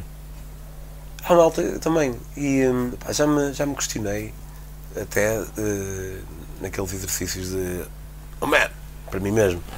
Tipo, se não colecionava amigos. Hum. Mas, mas acho que não, porque eu não, não prejudico a estadia e a manutenção do amor dos meus amigos prévios em prol de, de amigos novos. Obviamente, quantos mais amigos tens, se queres estar de vez em quando com alguns, o, o teu tempo acaba por ser selecionado. Mas também não sou assim tão requisitado. Eh, portanto, hum, yeah, acho que dá para. é uma cena que sempre me fez alguma confusão, ligando a, no- a novos amigos e, e também a simpatia ou não. Que era, sabes, imagina, és, és muito vocal em relação ao, ao teu amor. Com um amigo? Sim, com pessoas no geral, como eu, eu sou. Digo, é pessoal, gosto deles e, Dás beijinhos. e dou beijinhos e sou muito carinhoso. e, hum, e isso pode fazer algumas pessoas pensar que então quando eu digo que gosto dela já não é tão importante. Porque, eu És digo, porque eu digo isso a toda a gente. Isso é um bocado. sempre me deixou assim um bocadinho triste. Não, eu acho que quem te conhece sabe que tu, no momento em que dizes essas coisas, estás a sentir essas coisas. Sim, mas estas pessoas não estariam a dizer o contrário. Eh, Mas simplesmente estavam a diminuir, a retirar valor ao sentimento que eu estou a veicular, porque aparentemente eu o veiculo com toda a gente. Mas pode ter a ver com o facto de- das pessoas quererem sentir especiais. Hum. E Sim, tens razão. Se calhar tem a ver com isso. Ou tem a ver com. eu até percebo, acho que todos nós percebemos, mas ah, levamos mais ou menos a sério isso. Todos nós percebemos que, se calhar todos nós gostamos da ideia de saber, quanto mais não seja com as nossas esposas, no meu caso e no teu, gostamos de saber que somos tipo os únicos. Há ali uma coisa, por mais que se calhar em termos filosóficos eu até pudesse ter uma ideologia, dif- ideologia diferente, diferente, uma maneira mais íntima, há essa necessidade de ser especial. Mas espera aí, no parceiro de vida, ok. Mas no resto, eu sou adepto da ideia que o amor eh, se multiplica, que não é limitado. Ou seja, o tempo é limitado e realmente tu não consegues ter 30 amigos mega próximos. Não dá, não tens tempo para todos. Ou então, pá, tens de estar de um dia por mês com cada um, horas suficientes, Opá, e não- com intensidade não- não- suficiente para. Não é bem assim. Então, Porque, por exemplo, eu considero o, o Fábio um amigo muito próximo e não estou com ele muitas vezes.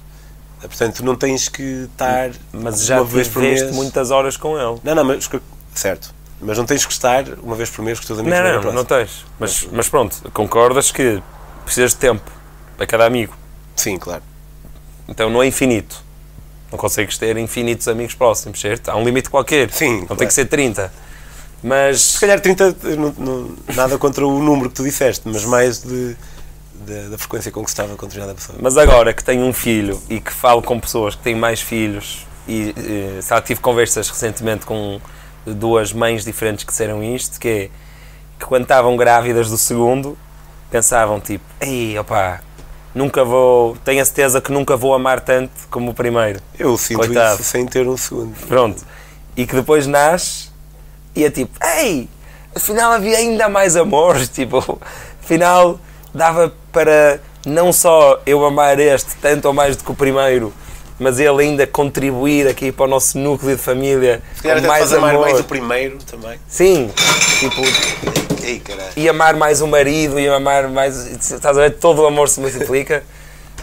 Pá, então, desse- nesse sentido, é perfeitamente possível não haver uma relação tipo de mercado de procura e oferta, ou seja, como o Pedro on the road diz poucas vezes às pessoas que gosta muito delas e dá um beijinho na bochecha, pá, aquilo vale mais do que se fizesse mais vezes. Pá, não, não necessariamente.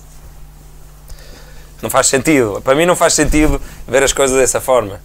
De- Se for sentido, verdadeiramente, claro. Sim, eu acho. Lá está, acho que prende-se mais com o facto da pessoa querer ser especial, se, se calhar, do que. Se calhar uma mistura disso também com achar que o amor se pode diluir em vez de se multiplicar. E. Espera, having said that, há gajos que, de certeza, que conhecem alguém na noite pá, e passado 20 minutos estão a fazer isso. E se tu tiveres muito com essa pessoa a vê-la sempre a fazer isso, quando ela disser a ti não vais, não vai ter o mesmo, não vai ser sentido da mesma maneira. sem ser para o engate. Sim. Tipo, conhecem uma pessoa, amigo, um amigo novo, e passado 20 minutos estão com essa atitude de abraçar e dizer fogo meu, tu és incrível, eu amo-te, e dar um beijinho. Mas eu acho que sentiria da mesma maneira. Mas se tu tiveres um amigo que está sempre a fazer isso todas as noites que vais com ele sair, com toda a gente, eu acho que quando ele, quando ele fizer a ti não vais achar tão especial, é verdade. Acho que vou, porque eu sou esse gajo. Eu sou esse outro gajo, esse amigo. Eu sou esse gajo que anda sempre a fazer Passado 20 minutos, Não, sei lá, 20 minutos conhecer uma pessoa que nunca conheci é raro, não é? Mas. E meia hora. 25 minutos. E estamos a falar como? Sóbrios? não, estou a imaginar sempre bêbado, ou num estado de consciência alterado qualquer. Pá, por acaso é uma. é- eu falei-te do. Acho que te falei, do, do gajo que eu conheci, que me conhecia, que teve a maior reação de fã de sempre. Pá, não apetece estar a contar esta história. Está bem. O que é que achas de Jordan Peterson? Ah, não, o que eu estava a curtir o. Olha, outro dia pensei neste conceito, que é um conceito de dinastias de conversa. O que é que é uma dinastia? É um rei que tem dois, e depois há um que prossegue, prossegue, e durante sete gerações é sempre a mesma. Então há dinastias de conversa, que é quando começas com um ponto, e tipo, nós agora se calhar chegamos ao fim da primeira dinastia da nossa conversa, que acaba com essa história do Giuseppe. Certo. Eu curto maximizar, de, tentar maximizar, não obrigatoriamente, claro. E não é tipo. Mas tentar fazer com que seja uma dinastia apenas.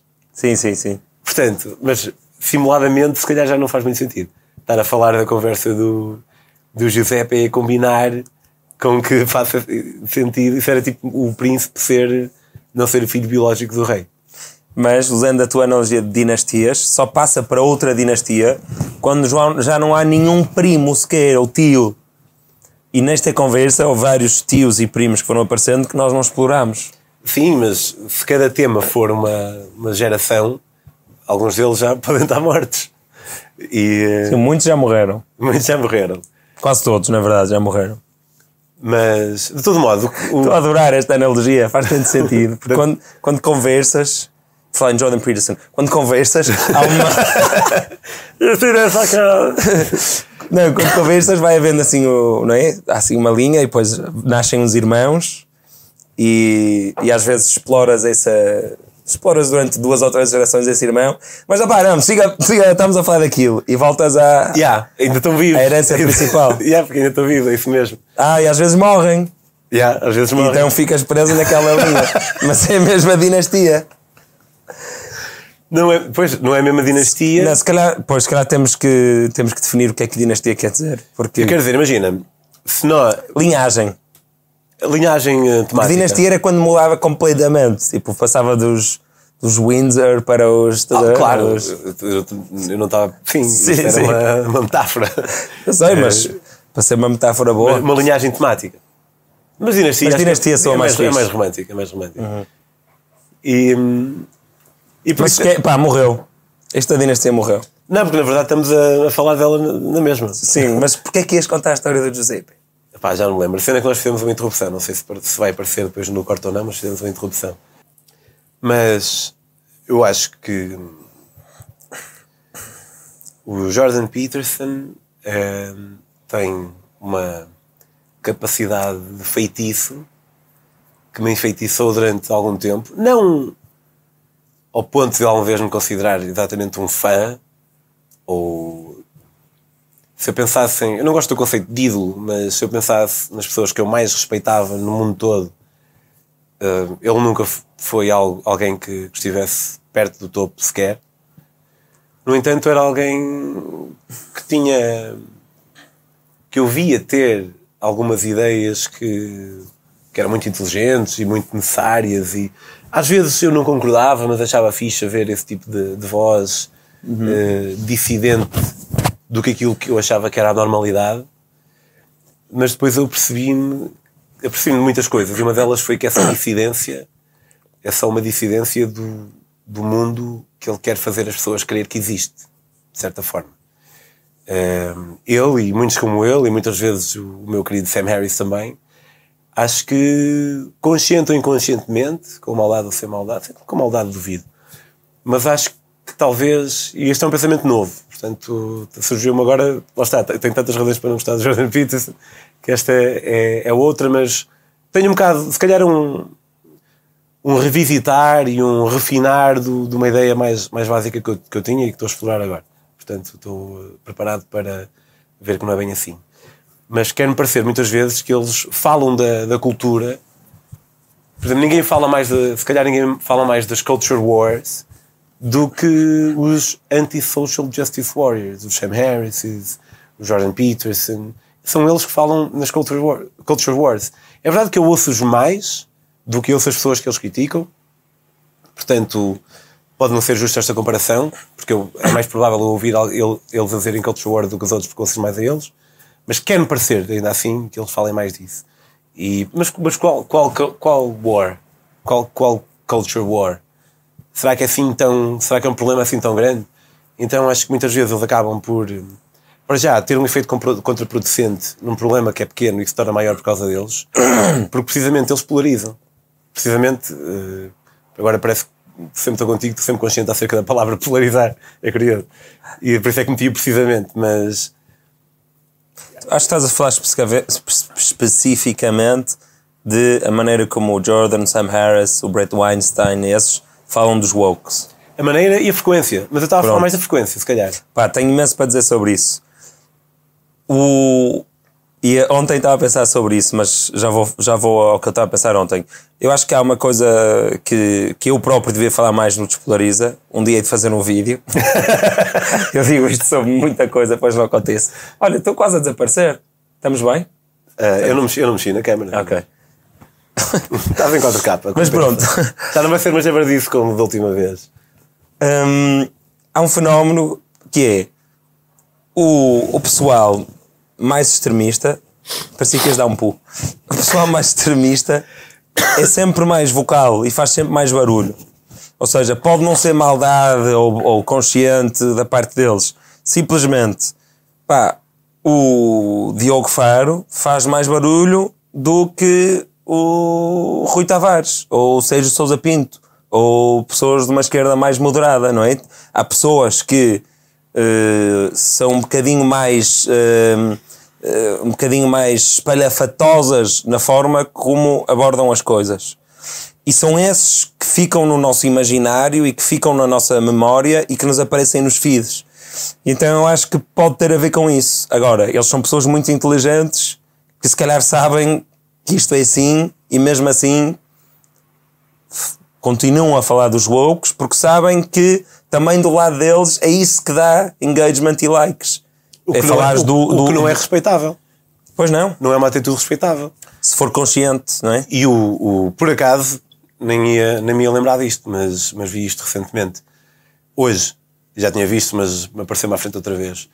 Uh, o Jordan Peterson a dizer que descobriu como monetizar os, os Social Justice Warriors.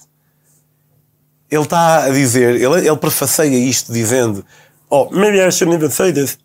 E, e depois diz: e o, e o Joe Rogan parte-se a rir, mas é ele a admitir que, que faz isso de propósito, não é? De certa forma e até a determinado ponto. Eu descobri como monetizar os Social Justice Warriors. Mas acho que isso foi uma co- ele descobriu isso como consequência de fazer uma coisa que para ele é importante, que é Certo. tornar o mundo melhor através de falar sobre coisas que ele acha importante.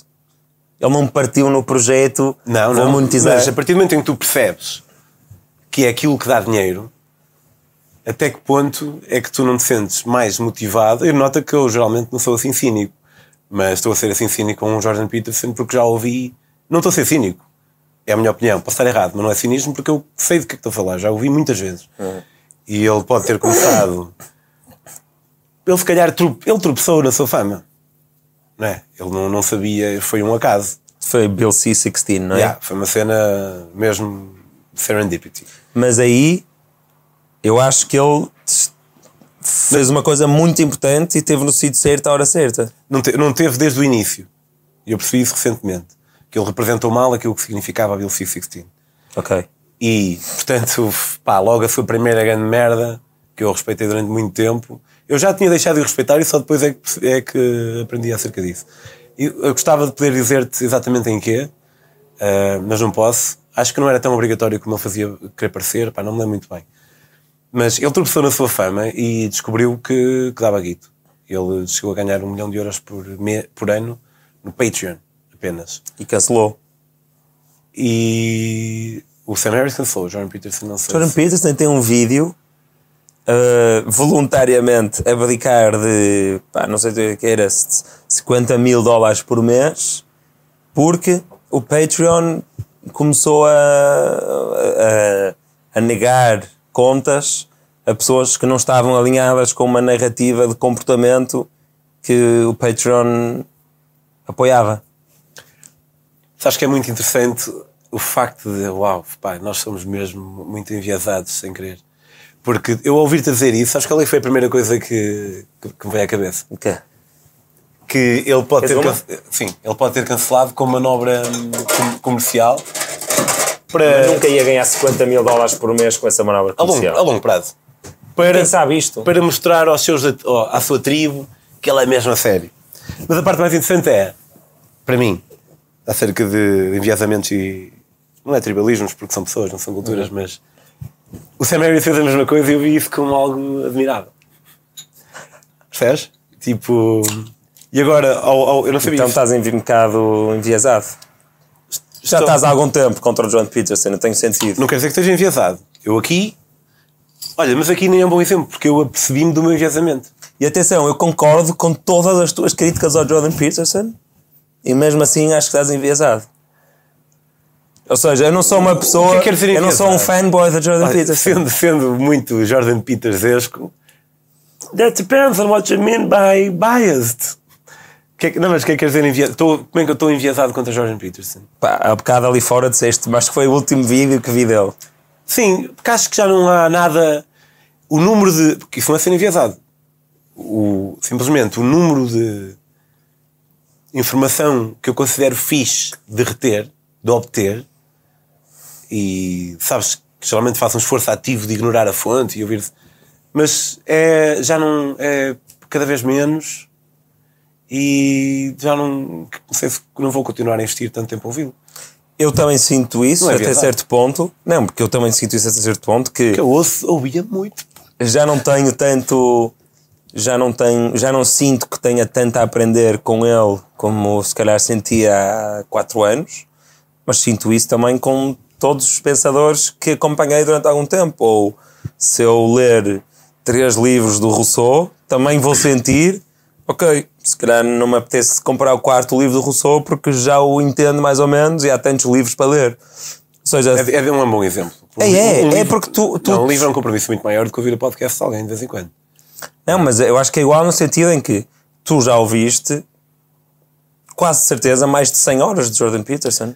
Sim, mas já ouvi mais de 300, 300 horas do Sam Harris e quero ouvir mais.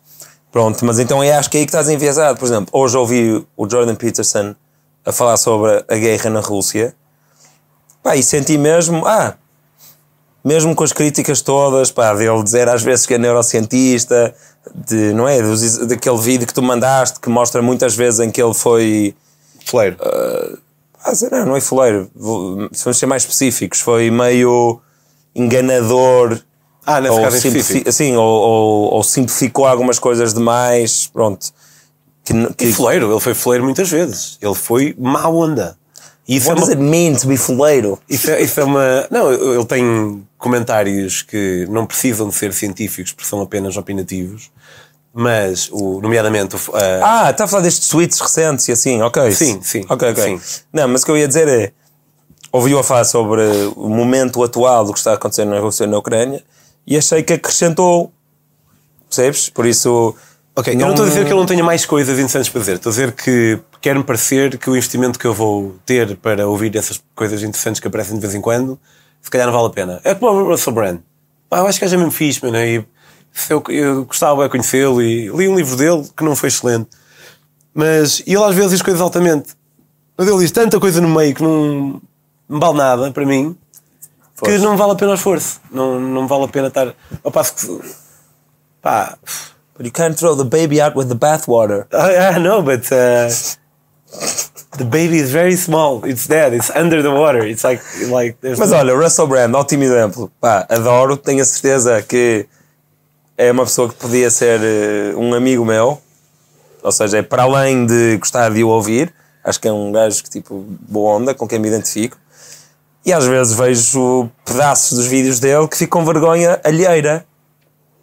Não acho exagerado ou sabes, demasiado teatral. Os títulos dos vídeos muitas vezes são São bem clickbait. Mas Word isso não quer máximo. dizer. Olha, mas isto é uma coisa. No outro dia, no, no festival, num festival em que fui ver os Arctic Monkeys há pouco tempo, Calorama, uma das pessoas que, que, que eu pus lá, tipo, ei, estou no Calorama, pessoal de Lisboa, tipo, se querem beber um fino. pagar um fino. Ah, pá, é um fino. Ah, ver um fino. Dizer, Eu acho que nem deixei pagar. ah, Que era, um, agora não deixou pagar. que era uma, é porque era uma pessoa assim bastante mais nova e eu pensei, opá, coitado. Coitado. Não, mas acho não, mas depois acho que, acho que ele insistiu e eu por acaso deixei. Já não, Não, me não é- não é importante. Não é importante. Mas ele disse uma coisa que foi hum, sim, opá, curto lá a tua página, não sei o quê, pá, não concordo com tudo o que tu dizes, né, blá, blá, blá, blá, e ficamos a falar. Depois eu fiquei a pensar, isto é uma coisa que nós devíamos parar de dizer, porque devia ser tão óbvio que não há Eu também concordo absolutamente com algumas coisas que tu dizes. Devia ser tão óbvio que não há ninguém no mundo com quem tu concordas com absolutamente tudo o que ele diz, não é? Tipo, nós dizermos às vezes uns aos outros a frase sim, eu às vezes vejo, eu sigo o Pedro on the road, mas não concordo com tudo o que ele diz. Opa, mas tu achas que tu achas que vais encontrar alguém, alguma conta ou alguma pessoa que concordes com tudo o que diz, não é? É um engraçado nós dizermos é, é um isto. pensamento interessante porque eu já disse o mesmo em relação ao, ao Sam Harris, por exemplo. Aquela cena de eu fazer questão de dizer, não concordo. que ficas todo contente por mostrar que não concordas Já com qualquer dele coisa. duas sabes? vezes. Mas olha, em relação ao Jordan Peterson, é isso, é opá, devia ser óbvio que nós nunca vamos concordar com tudo o que a Não, gente diz. mas no meu caso, pá, é diferente. No teu caso é mais do que isso, É sim. mais, é mais que isso que eu ouvi, muito, pá, ouvi muitas horas e inicialmente o meu, quando vieste aqui a primeira vez, lembro precisamente de estarmos ali na varanda a ter esta a falar sobre ele e, e também de ser um gajo ser mais à esquerda ou mais à direita ao longo dos tempos. Ele, tu tens esta imagem por acaso fotográfica de fazer depois, é um gajo vai tipo assim tipo ficando mais Ah, é, não me lembro nada disso. Yeah. E hum, eu lembro-te de dizer, e disto eu acho que tu te lembras, de dizer que Jordan Peterson ao mesmo tempo parecia um velho zangado. Mas isso acho que estavas a replicar da internet, porque isso é um meme, tipo, é um angry old man. Estás a descontar um bocado a minha capacidade de pensar por mim mesmo. Tô, Mas é e, possível. E na Mas- altura, mal tu disseste, eu pensei, portanto, o gajo está a repetir eh, um meme que houve na internet. E é possível, mas também é possível que eu tenha uma- alguma capacidade de observação Sim, e, e tentar perceber o que é que aquela pessoa é sem mimos, mas também é possível o contrário. Sim, sim. Mas era uma cena mais intuitiva, tipo, não sabia bem, e tu que valorizas tanto a intuição, eh, não sabia bem explicar o que é que era. Se calhar era capaz de dizer, mas há muitas coisas que eu não concordo dele, mas se fôssemos para falar sobre elas, eu não ia, não ia ser capaz de ser tão claro como hoje em dia sou e dar vários exemplos daqui e dali. Um, Mas continua, continua a ter a minha intuição. E acho também que ele pirou. Ele pirou. Eu também acho que ele pirou. Eu acho que se ele tivesse mantido um determinado registro e, e aquilo que me parece ser essa necessidade muito forte, às vezes, de ser jogador só porque sim. Sabes em que é que ele foi muito importante, ou pelo menos importante para mim? Foi ser alguém que repete e propaga para milhões de pessoas a ideia de que todos nós temos maldade em nós. Pá, acho importantíssimo Jordan Peterson nisso especificamente. Ele às vezes até diz: We all have a little bit of Hitler and Stalin in us, não é? Pá, acho que não há muita gente a falar disso. Não é das suas mensagens mais nucleares, Mas é eu nem- muito porque eu nem me importante. lembro dele falar assim especificamente disso. Mas isso é porque se calhar tu não. E essa é a minha, se calhar, parte favorita. Se calhar não dele. registrei, não registrei tanto porque já sabia. Sim, mas a minha parte favorita de, daqui- das milhares de horas que ele tem no YouTube é precisamente a parte que não te atrai muito, que é Jung, arquétipos, interpretar o Antigo Testamento de uma forma mitológica e com arquétipos, interpretar eh, histórias, interpretar os filmes da Disney, uma vez mandei tudo Rei Leão.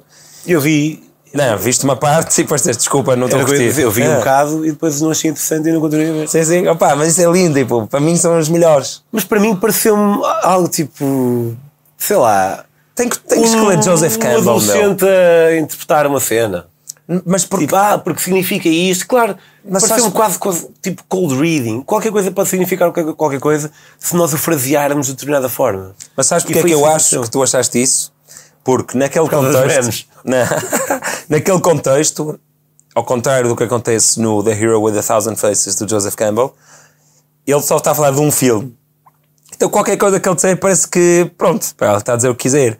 Mas quando tu vês que todas as histórias que têm sucesso e que te tocam ao longo da história da humanidade hum, têm coisas, elementos muito parecidos, eu acho que já não te vai parecer tão forçado. E eu percebo perfeitamente porque é que achas que é forçado. Pá, porque ele diz coisas. Não é? Olha, por exemplo, eu lembro perfeitamente a cena de, do batismo do Simba. Sabes? Aquele momento emblemático em que ele abre a fruta Não, não me lembro exatamente. não tens todos os segundos do Rei Leão presente na tua cabeça? Eu acho que tiveste só- infância? Eu acho que vi o Rei Leão uma vez, acredito. Fogo, incrível. Vê mais vezes. Vê Já todos os dias. Não, não, já tentei ver enquanto adulto, não há muito tempo, mas pá, ou vinha já dobrado e eu queria ver em inglês. Não me lembro muito bem o que aconteceu. Sim, eu gosto mais em inglês. Mas pronto, ele hum, interpretar, eh, eh, faz pausa aí, interpreta o que é que quer dizer abrir uma fruta e, e estar o sol atrás e, e usar o líquido da fruta para batizar. E se calhar, se tu não entenderes que o, ba- o batizado eh, cristão e muçulmano e o judeu equivalente e o do meio dos Himalaias e o da Papua Nova Guiné e todos esses rituais de nascença são muito parecidos, achas que aquilo é ah, pá, o gajo tem que ter isto assim desta muito maneira. parecidos.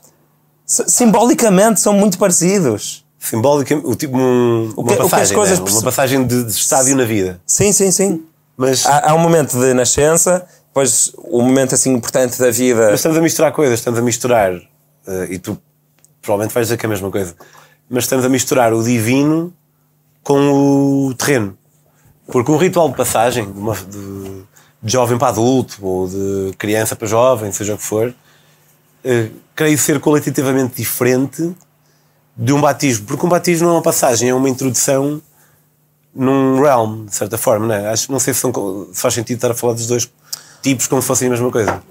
Imagina. Percebes o a dizer? Sim, o que aconteceu, e foi por isso que eu dei um estalo ao meu irmão Luís no dia do carisma dele, o que aconteceu foi que o- os rituais de, de passagem, pelos vistos, o que, o, que, o que acontecia e o que sempre aconteceu até deixarmos de ser eh, caçadores-coletores era que as crianças, os, os rapazes, chegavam a uma idade, ali de início da adolescência, quando, provavelmente quando começa a ser fértil, em que havia um ritual, normalmente assustador, de arrancar das, de- das mulheres o rapaz e a partir desse dia ele ir caçar e, e passar, e passar os dias com os homens em vez de passar os dias com as mulheres.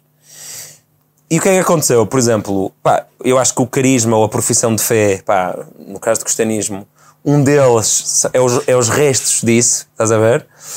É os restos disso, passado milhares e milhares de anos de pá, burocracia religiosa, de pá, um bocado de, de nos termos esquecido que a função daquilo era a pessoa ou a criança ir para a idade adulta. Pronto, uma série de coisas fomos esquecendo pelo caminho. E por isso é que no crisma do meu irmão Luís, eu fui ao crisma dele e, e saímos, e depois ele teve lá a fotografia com os colegas, não sei o quê, saímos cá para fora. Eu disse, pá, vou-te fazer uma coisa, confia em mim e depois eu vou-te explicar porque é que fiz. E dei-lhe um estalo, não foi com muita força, foi devagar, e depois expliquei-lhe, porque tinha, pá, também nessa altura estava com, estava com essa informação toda do. Nessa eu- altura que foi tipo há uns, uns- Não foi há muito tempo, pena. não, não. Foi aí há um ano, no máximo. Estava com isso muito presente, de, de- de- desses rituais de passagem. Expliquei-lhe: olha, isto que tu fizeste hoje, que foi, opá, neste contexto da, da religião cristã, nomeadamente católica, opá, foi uma coisa muito soft. É uma coisa que, que deve ter algum peso na tua vida, estás a ver? E, e os aborígenes, eu contei-te o que os aborígenes fazem. Contaste, mas deixa-me. Desculpa, não te esqueças de dizer, porque é uma, uma- cena muito fora. E acho que é, é curioso a pessoa- a cena da mão, não é? Cena da cobra, Yeah, acho que sim. circuncisão. Não, não é isso então, outra coisa. Pensava que era um ritual de passagem que um gajo mete a mão num vespeiro e tem que lá, tem que lá ter a mão. E é Não, tipo não, a não é pior esse. dor de sempre. Não, não é esse. Mas eu ia te perguntar, Mas estávamos a falar de Jordan Peterson. conhecendo-te, eu consigo perceber quais é que são os filtros, eu não estou a dizer aqui filtros de uma maneira má, eh, pá, os caminhos da tua mente que te façam achar que isso é necessário. Mesmo assim, acho que devo perguntar. Será que é assim tão importante ter, tipo, esses, primeiro, ter esses rituais de passagem, segundo, eles implicarem alguma dose de sofrimento ou contrariedade? Só porque tem vindo a acontecer assim eu estou a perguntar assim abertamente, porque eu não sei. Também. Estou a perguntar a ti e estou a perguntar a mim mesmo também. Porque dá a ideia, dá vontade de ver que é. Mas porquê? Se acreditares na, na, na consciência, em auto- algum tipo de consciência coletiva, Que não, pronto. no meu caso. Hum, Mesmo que acredites que o quê? vai estar a finalizar a consciência coletiva. Pessoal, só para todos saberem, no vosso inconsciente coletivo, que agora já posso foder. não, não, não, não, não é nesse sentido. É no sentido de, e atenção que eu não acredito nisto, mas, mas não acredito nisto, mas sou, sou agnóstico em relação a isto, Hum, mas acho que pode ser possível. Hum, há, uma, há uma memória coletiva. Acredito que, que possa existir uma memória coletiva de que tu de alguma forma tens em ti algumas lições dos teus antepassados. E não sei se Chama-se isso- instinto, não é? Pois, é isso, é isso que eu ia dizer. Não sei se isso é puramente biológico ou se também tem algo de metafísico no sentido de uma- um tipo de ciência que nós ainda não conseguimos explicar. Um tipo de coisa que. se- que Eu também sou agnóstico em relação a isso. Não- não- mas tu achas que é possível? Eu sou agnóstico na medida em que. Eu acho que não, mas não sei. Tu és agnóstico na medida em que achas que sim, mas não sabes. Certo, mas. perguntar, é? não, não, sou igual a ti. Ah, ok, ok. Ahm, não, sou, sou neutro. Pá, não sou nem a favor nem contra. Mas acho que há uma função psicológica de, dos rituais de passagem. Por exemplo, esse dos aborígenes. Para mim é pá, o mais forte e mais surreal de todos. Então, a criança que tem, imagina, 12 anos, está ali no início da, da adolescência, está na, na sua casota com a sua mãe e tá, a mãe está combinada, tá, a mãe está in on it, não é? Está combinada com os homens para, ok, hoje é o ritual de passagem dele, ou deles, às vezes é mais do que um rapaz de cada vez, e a mãe já sabe o que é que tem de fazer, o que é que vai acontecer. A vila vai começar aos gritos, em pânico, a dizer que vem aí a cobra Com gigante. Com que idade? Costuma ser 12, 13, 14. Não há idade, não é? Quando vês que o rapaz está a começar a ganhar Sim, mas pelos. nessa a- fase aí da adolescência. ok. E, mas acho que tem, tem ideia que é um bocadinho mais cedo aí, nesses, nessas tribos, porque, por causa de, de umas imagens que vi nesse livro. Mas pronto. Uh, a, vila começa tipo em pânico, vem uma cobra gigante.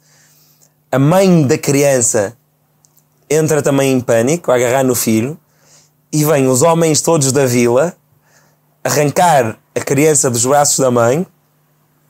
Pá, imagina, imagina se as putas acontecer isto. E, e a mãe está, tem o briefing de estar em pânico e a chorar também. Arrancam-te, os homens levam-te, prendem-te num sítio qualquer, têm ideia que é ao lado de uma fogueira, e depois vem alguém vestido de cobra ou do, do beast, não é? Não interessa o que é, qual é o animal, mas é uma, uma coisa assustadora, que vem e te circuncisa. Ah, não sabia que era o fim. Eu pensava que eu acabava sem qualquer tipo de. Não, não, mas, mas espera. O que é que eles fazem? Eu não sei com que eficácia é que fazem. Criam a ideia, e, e eu acho que. É, lá está, eu acredito nestas coisas eles próprios que fazem isto não percebem que esta é a ideia. Porque isto é um tipo de conhecimento que está. Nada condescendente. Não, é um tipo de conhecimento que está acima de, de, indivíduos. É tipo uma coisa ancestral que está lá porque ao longo de milhares de anos se entendeu que aquilo funciona e que faz bem. Eles circuncisam, mas de uma maneira que tenha o mínimo dor possível. Tipo, usam uma planta qualquer ou usam qualquer coisa para aquilo praticamente não doer. E depois, no momento da circuncisão está feita, e que pelos vistos não dói muito, dizem tipo, já está, foi só isto. Foi só isto? cortamos parte da pele da tua pizza e foi só isto? Ele achava que ia morrer, meu. Ele achava que ia morrer, achava que ia ser comido pela cobra gigante. Teoricamente. Ah, sim, sim. Mesmo assim. Pronto, a maneira como está descrita é que fazem de uma coisa que tipo, vamos todos morrer, é o fim do mundo, é o Armageddon, e cortam-te a pila corta da pia. Corta o propúcio. Corta o propúcio de uma maneira que não dói muito. E depois dizem-te: Olha, foi só isto. Agora vais passar a passar a, a tarde connosco. Bem, porque é que eu acho que isto é lindo? Porque Fogo. é uma iniciação de. Pá, tem tanto simbolismo. Arrancar-te dos braços da tua mãe.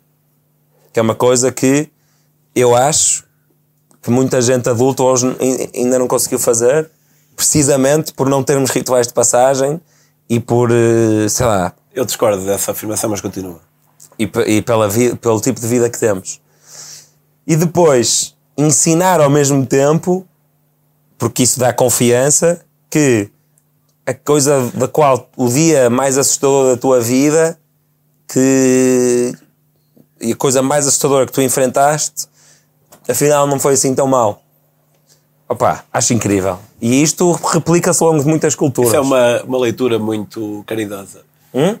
Uma leitura muito caridosa. Então, charitable. Então de onde é que achas que vem isto? Não, achas mas... que as pessoas são burras e supersticiosas, então fazem as coisas só porque Não, não, mas estás, estás, a ler com esse simbolismo todo bonito. Este mas... é o simbolismo de Joseph Campbell. Mas também pode. Não é meu. Também pode ser visto como estás a mostrar àquela criança que a sua mãe é incapaz de a defender uh, de um grupo de pessoal, mal, malfeitores que de repente se viram contra ti. E é verdade? E é verdade. Yeah. Eu estava a falar e a meio percebo que estão argumento porque isso é verdade. e, eh, de, e devo aceitá-lo. Este gajo é mesmo honesto. Meu. e, mas depois vais para uma situação em que achas que vais. Eu acho que a, a parte é, é, no fundo, ter, ter sido só uma mentira. É mais isso que me incomoda. E estou a ver algumas pessoas a serem traumatizadas com isso. E será que vale a pena? Eu sei que nas tribos o pessoal não se traumatiza tão facilmente. Não sei, imagino. Que não se traumatiza tão facilmente como nós aqui na, na não tribo. Mas espera aí, não achas que é mais traumatizante teres 40 anos e, opá, e nunca teres conseguido sair de casa? mas essa comparação na... não é justa porque. Eh, pá, já, sim, mas essa pessoa o que é que tem a ver aqui com o que estamos a falar? Estamos a falar sobre ter ou não ter. Em primeiro lugar, tu não tens a certeza que esse ritual de, passagem ia fazer com que a pessoa de 40 anos não redundasse a ser exatamente quem ia ser de qualquer maneira. Não duvido Sim, que tenha. tem que haver um todo não duvido, contexto. Não duvido que tenha impacto, mas não me parece tão certo que o impacto seja necessariamente positivo. Consigo achar que provavelmente sim, eh, mas não estou assim muito. Não sinto muito confiante em dizer isso. Mas sabes porquê que é? Porque eu acho que confio mais do que tu no, na sabedoria passada. Pois é, pois é. Eu confio mesmo que pá, aquilo que acontece acontece porque pá, foram milhares e milhares e milhares de anos a aperfeiçoar aquilo e que pá, se fosse e que se calhar houve uma altura em que era demasiado agressivo e não deu e outras vezes em que era eu- demasiado soft e também não deu. Eu tenho consciência, e o mais curioso é que eu sei que tu também tens, e é isso para mais interessante, se não tivesses era mais fácil de explicar. Mas eu, além, apesar de ter consciência disso, também tenho consciência do sem número de merdas que nós fomos fazendo e que ainda fazemos, que são más, e muitas nós ainda não vamos, nem os nossos filhos vão saber. Ainda. Tipo que Se eu soubesse, deixava de fazer. Eu consegui não, quais é que tu sabes de agora? comer carne, por exemplo. Ahm, Não, mas esse, pá, isso é outra discussão, mas Não, mas- não tinhas hipótese. não, mas Tinhas que comer carne para sobreviver. noutra, noutra, noutro tipo de vivência. Sim, sim. Claro. Mas então naquela altura não. não- Não, não, claro. Não, sim, não estava não estava a dizer, a dizer isso. Mas o que eu estou a dizer é que não, não deposito assim tanta fé na sabedoria do povo até agora porque acho que muitas vezes eles estão errados e também estão certos, mas é muito, naquilo que estão certo hum, muitos deles, desse tipo de hábitos ou de sabedorias vão ficando por se provar que realmente é verdade. Agora, o que é? Sei lá, o sentimento de. Talvez o, o pendor ou a inclinação que, que o ser humano tem para, para a comunidade. Para o co- fazer parte de uma comunidade, algo que a tua querida religião fornece a muita gente que precisa disso. Qual é a minha religião? A tua. É, é as religiões. Ah. Hum, e então, se calhar, o- a sabedoria popular sempre indica- indicaria que era fixe o pessoal manter-se com outras pessoas e ter rituais até, ok, comuns e, e celebrações e merdas assim. E eles não sabiam que isso fazia, aumentava a esperança média de vida, como nós hoje em dia sabemos. Nós hoje em dia sabemos que pessoas que têm algum sentimento de comunidade tendem a viver um bocado mais tempo, mesmo cientificamente. É uma cena que sou sempre escolhido se dizer cientificamente, mas sempre alguém descobriu isso, Sim. mas eles na altura não tinham esse tipo de. de- E, e aquele estudo que foi feito ao longo de pai 100 anos? Há um TED Talk fixe sobre isso. Não, não estou a falar disso. Mas Ah. é, mas, Mas sim, é comunidade e relações de proximidade. sim. Mas portanto, não sou cego perante isso, perante esse tipo de, de inputs que. Mas acho que há muita coisa que é. Há muito. Ainda estava a falar sobre isso Eu também acho, meu. Então, as mulheres não. As mulheres hoje, hoje, em 2022, no Irão, estão a lutar para poder, tipo, não usar um lenço na cabeça. Não é? Pá, Eu estava a pensar mais na nossa sociedade ocidental. sim, mas também há coisas na nossa sociedade ocidental, N coisas que não fazem sentido nenhum. Mas o facto de algumas coisas não fazerem sentido nenhum não, não quer dizer que possas, que devas olhar para toda a sabedoria antiga, todas as histórias antigas, como mera supersti tipo, é, super, é tipo mitologia supersticiosa, não vale nada. Como não olho, Sim. sou agnóstico, a pender para um lado, Então o meu trabalho aqui está feito. e tu és agnóstico a pender para o outro. Mais coisas em que o Jordan Peterson acho que foi importante para mim e imagino que tenha sido para milhões de outras pessoas. Hum, a cena de hum, não teres pena de ti próprio e de pegares na tua vida pela pá, pela Peraí, base eu acho que há aí uma- de pequeno para grande. Se calhar estamos a falar de coisas diferentes. Eu não estou a pôr em causa que o Jordan Peterson pode ter sido, possa ter sido. hum, a- eh, até. Não, eu não acho que ele foi melhor do que pior. Eu acho que ele foi pior do que melhor para o mundo. Sério? É possível, sim. Opa, eu não faço a mínima, mas, mas Nem eu. para mim foi, foi, foi fixe. Portanto, Para ti, pessoalmente. Para mim, sim. para mim também foi fixe. Na medida em que aprendi algumas técnicas de manipulação de discurso e.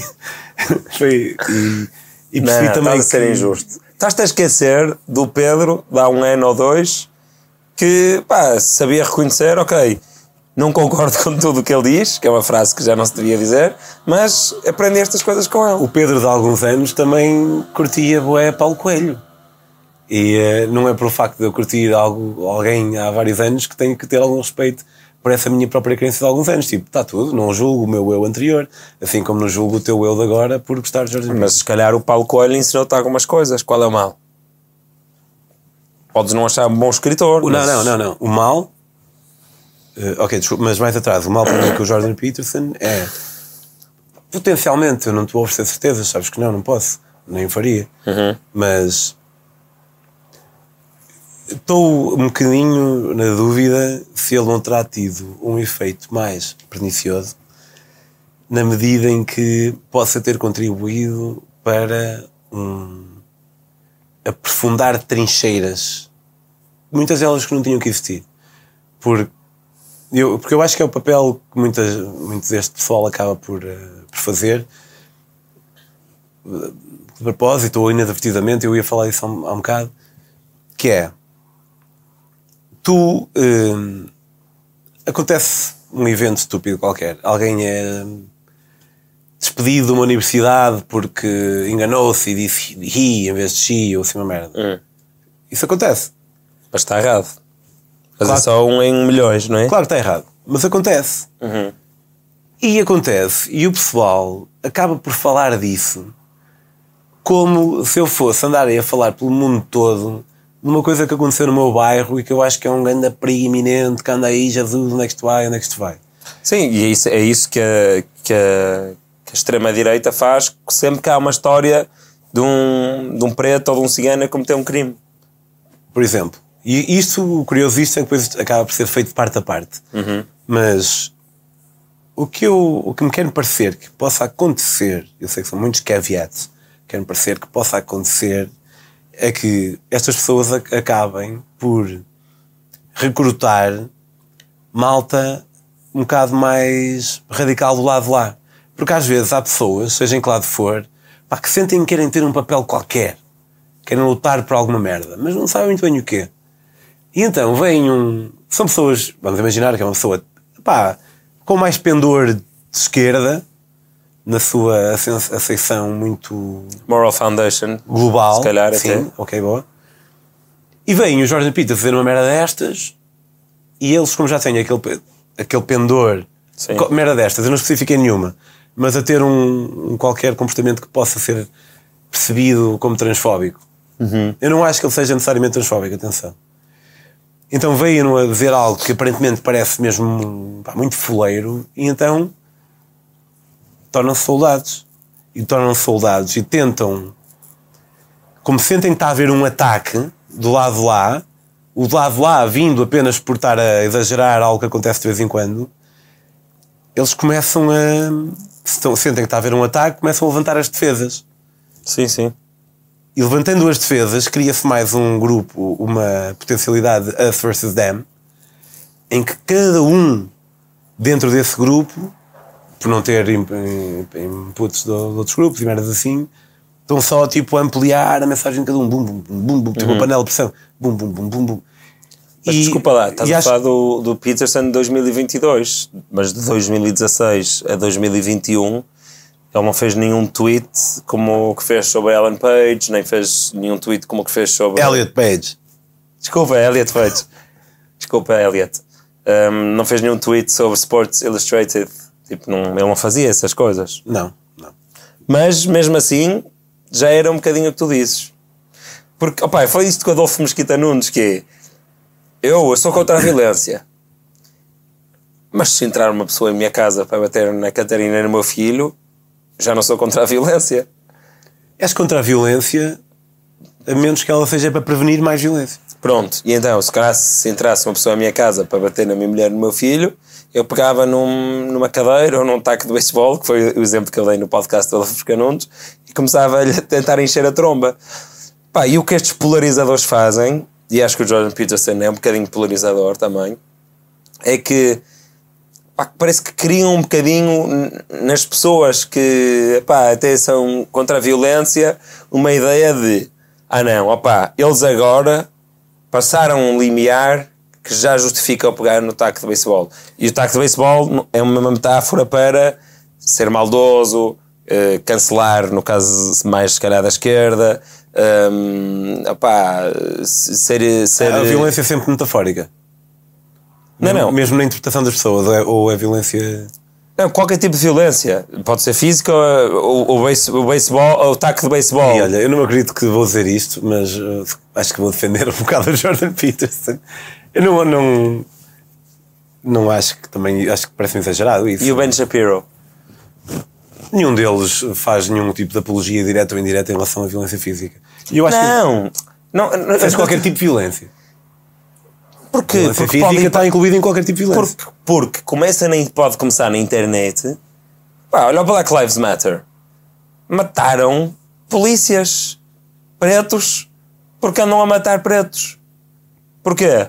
Porque chegou um ponto em que as pessoas foram alimentadas. eh, calma, mataram também muitas pessoas negras, eh, polícias mataram muitas pessoas negras, mas foi essa história foi alimentada com opa, isto chegou longe demais. É o equivalente a entrarem em minha casa para bater na minha mulher, por isso agora está a valer violência, percebes? Ou seja, estou a dizer que essas coisas depois se projetam para a rua. Mas tu não sabes. Não. Tu não tens essa responsabilidade enquanto Ben Shapiro ou Jordan Peterson. Mas eu acho que eles contribuem um bocadinho para essa atitude de, por partilharem só, não é partilharem só, mas por, por partilharem quase só os piores exemplos do outro lado, podem estar a contribuir para isso de sim, ok, they're coming for us. Pá, foram longe demais. E isso pá, é o que os polarizadores fazem, dos dois lados.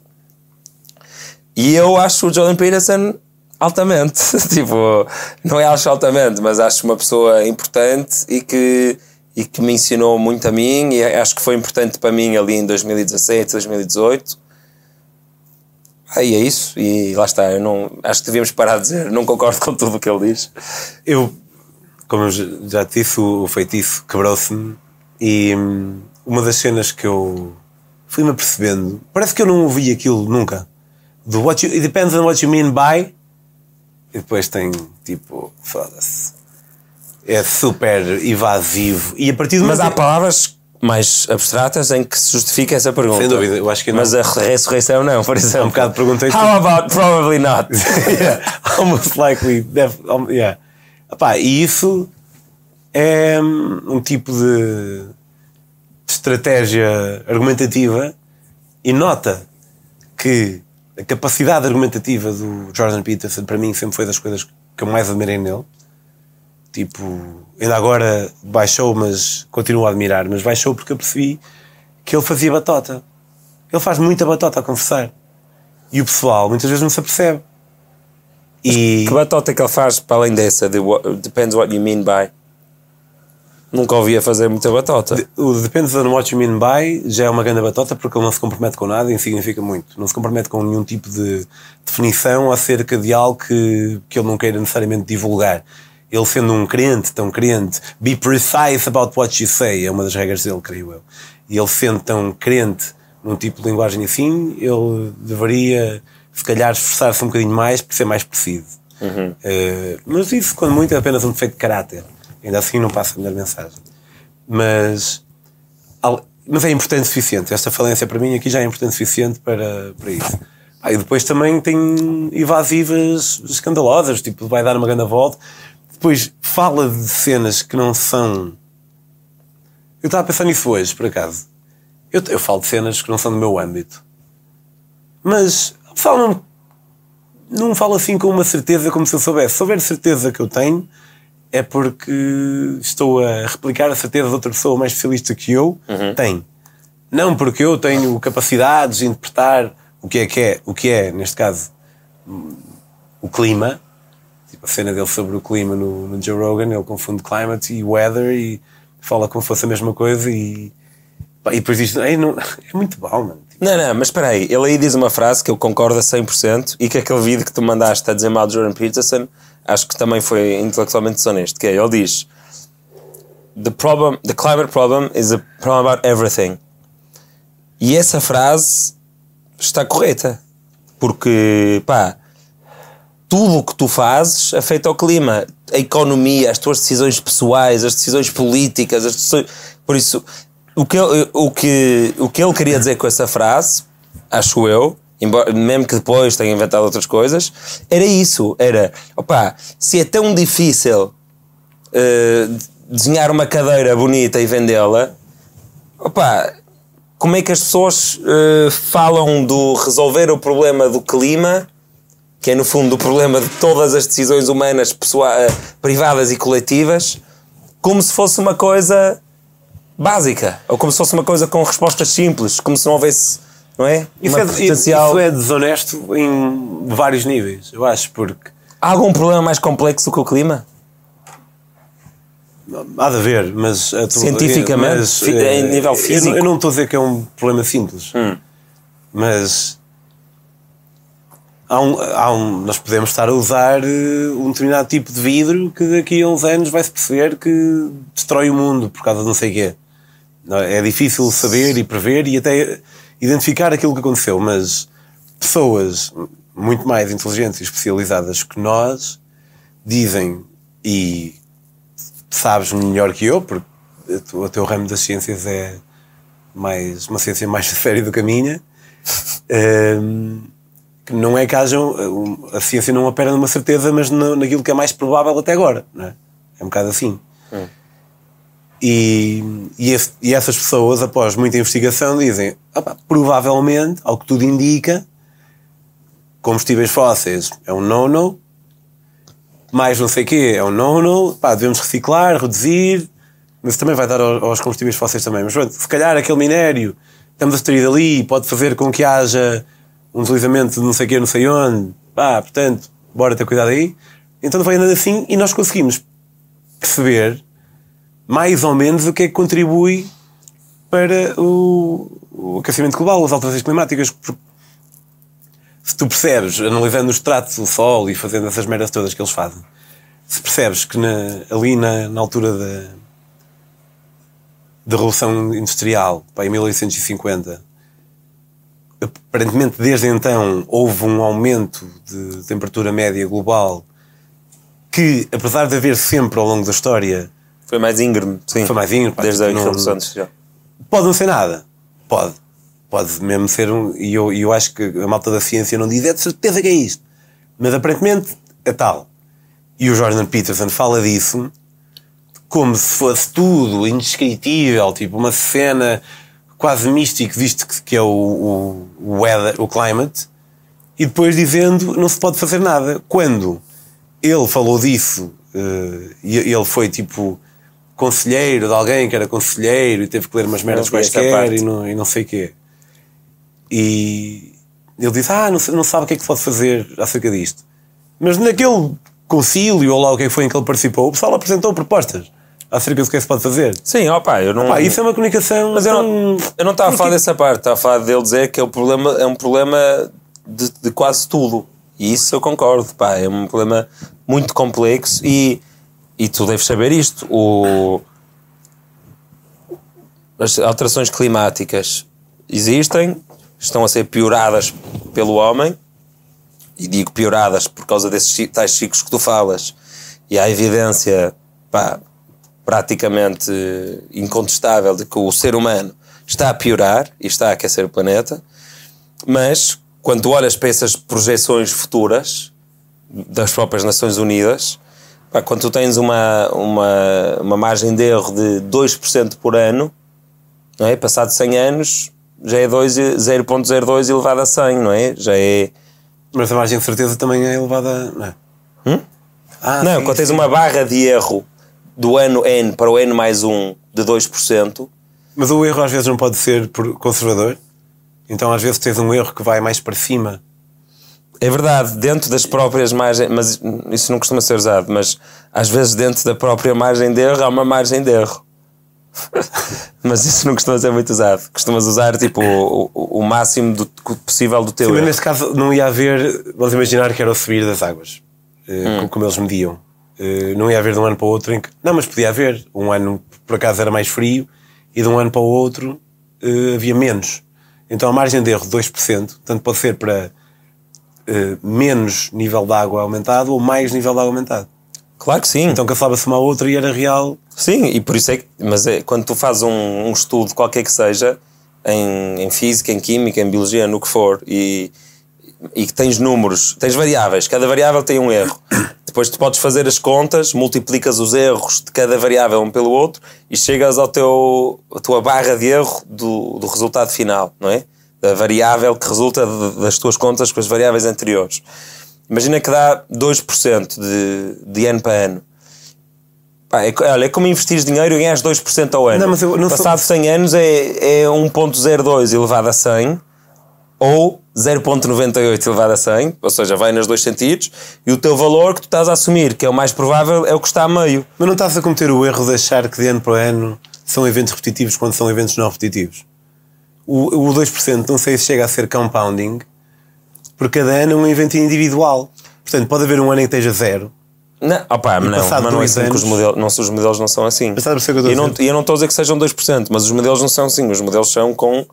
Ou fazem um- uma, uma margem por ano, ou fazem uma margem para. Olha, isto é a nossa estimativa para daqui a 50 anos, se nada mudar, e a margem de erro é Y. Mas pronto, pá, no fundo, isto não é. Mesmo, mesmo que, a, que, a, que a barra de erro seja mesmo gigante para daqui a 50 anos, eu acho que se deve mesmo fazer coisas. Porque se o valor médio, mesmo que tenha barras gigantes dos dois lados, mostra que estamos aí numa direção perigosa, pá, então acho que, que se justifica. Agora, eu acho que não se justifica alarmismo climático, pá, não se justifica. Mas o que é que O que fizeram definir- aos- Podes Hã? definir. Eu provavelmente concordo contigo, mas eh, preciso de uma definição para concordar contigo. O que é que é alarmismo climático? é dizer, como a AOC disse, que o mundo vai acabar daqui a 12 anos Pronto. e são comportamentos como os que aconteceram no Sri Lanka e na Holanda, em que, por causa de mensagens dessas de alarmismo climático, se justifica meter no. eh, pá, mandar quintas à falência e, e obrigar, de certa forma, algumas das pessoas com mais dificuldades, que são os agricultores, por exemplo, a, a tomarem medidas que, pá, se calhar vais a ver e se abrisses uma central nuclear eh, ajudavas muito mais a reduzir o teu CO2 do que estares a prejudicar aquelas pessoas. Pá, é muito complicado porque depois há a sinalização de virtude verde dos políticos, que é outro problema, que muitas vezes é. Muitas vezes é só isso. É só baseado em pá, o que é que nós podemos fazer para mostrar que estamos com preocupações verdes. Pá, não é muito científico. E empresas também. Sim, e empresas greenwashing. E eu até estive a pensar, pá, e eu, isto é uma das coisas que a mim me assusta, taco de beisebol, que é, eu acho que o ambiente e o, e o alarmismo climático, imagina, o Covid foi usado por muita gente para controlar populações, eu acho. E, e ainda estamos a sentir réstias disso. Eh, Se foi justificável ou não, pronto. Posso só Agora, dar assim um tweakzinho à frase? sim. Hã? Só dar um tweakzinho. Dá, dá. Será que não queres mais dizer que foi um acontecimento aleatório que permitiu aos Estados perceberem que havia maneiras de se controlar a sociedade? Eu disse, foi usado por muita gente, não toda a gente, para controlar eh, pessoas. E Com o objetivo de controlar só ganhar dinheiro? Ganhar dinheiro. Sim, as, as farmacêuticas que venderam as vacinas. E tu achas que elas têm. eh, eu sei que as farmacêuticas têm muito, muito peso. A farmácia é o segundo maior lobby do mundo. Ou era aqui há uns anos. Mas. E eu tenho saudades, tenho saudades dessa esquerda que era altamente, meu. A esquerda que estava constantemente atenta ao Big Pharma, à, à promiscuidade entre as grandes empresas e os políticos. Pá, que parece que no Covid desapareceu. Foi muito estranho. Não acho que seja assim tão estranho, porque se calhar essa esquerda, e, e nós estamos a falar na, Estamos a generalizar, sim. a generalizar muito como se fosse só um, um- uma pessoa, mas eu, penso, eu, pensando por mim, alguém que, para mal dos teus pecados, pode ter algumas inclin- inclinações esquerdísticas, pá, também, e, e como eu, muita gente, também percebo as minhas limitações, nomeadamente. Para já tenho uma expectativa diferente em relação. Já, já há um ponto de partida que se calhar divide logo as pessoas em dois. Que é eh, achar que alguém é honesto e precisa, nós precisamos de provas para perceber que a pessoa não é honesta, ou achar que a pessoa não é honesta e nós precisamos de provas para achar que a pessoa é. Eu, Depende do historial, certo? depende do historial da pessoa, claro, influencia. Pronto, pá, olha Mas para o historial dos Big Pharma. Não, mas não depende do historial de classe. Portanto, eu quando analiso um, um político e a sua veracidade, o historial que me importa é o dele, não é o dos políticos. Que eu acho que muita- muitas pessoas fazem esse erro. Certo, certo, certo. Portanto, Mas no, caso de Big Pharma, não estamos a falar de pessoas, mas- estamos a falar de empresas que mas, têm muitas mas histórias. começa mais para trás. Eu estou a começar nos políticos, já, já vou aí ter. Hum. Então, pá, eu acredito que muita gente esteja na política porque quer fazer uma carreira e convence que, está, que é pelo povo, mas não é. Há de tudo, há de tudo. Há bons que ficam maus, há maus que ficam bons e há de tudo. Mas acho mesmo que seja por razões egocêntricas ou por razões altruístas, todos estão inter- interessados no bem-estar do povo. E são corruptíveis, qualquer pessoa é corruptível, até eu e tu. E se calhar muitas vezes o erro das pessoas é acharem que são incorruptíveis, mas são corruptíveis, mas eh, não de qualquer maneira e não se for algo que nós há um bocado estávamos a falar de reputação. Eu acho que o pessoal também às vezes nem é por princípio nem nada, mas sabe, pá, foda-se, não, quero, não me quero arriscar a ser apanhado depois ficar com esta reputação de corrompido, e é só por isso. Há de tudo. Mas não acho que seja mais provável malta do governo ceder a farmacêuticas para, hum, eh, para que elas possam fazer mais dinheiro e a troco de um emprego para eles a seguir ou uma merda qualquer.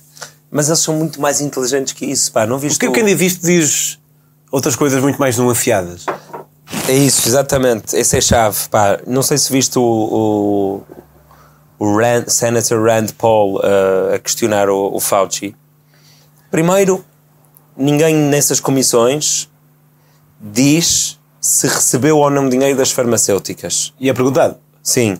Ou seja, não, não é perguntado aí, foi, ti- tinha sido perguntado antes e a resposta era: nós não temos que vos dizer isto. Opa, se eles não receberam, porque é que não podem dizer logo que não? Responde, primeiro responderem. Peraí, mas isso é importante, é um, isso é um facto, viste isso? O Senator Rand Paul diz isso quando está a questionar o Fauci, que já, nós já vos perguntámos se vocês receberam coisa farmacêutica e vocês responderam, nós não temos que responder a isso. Ok.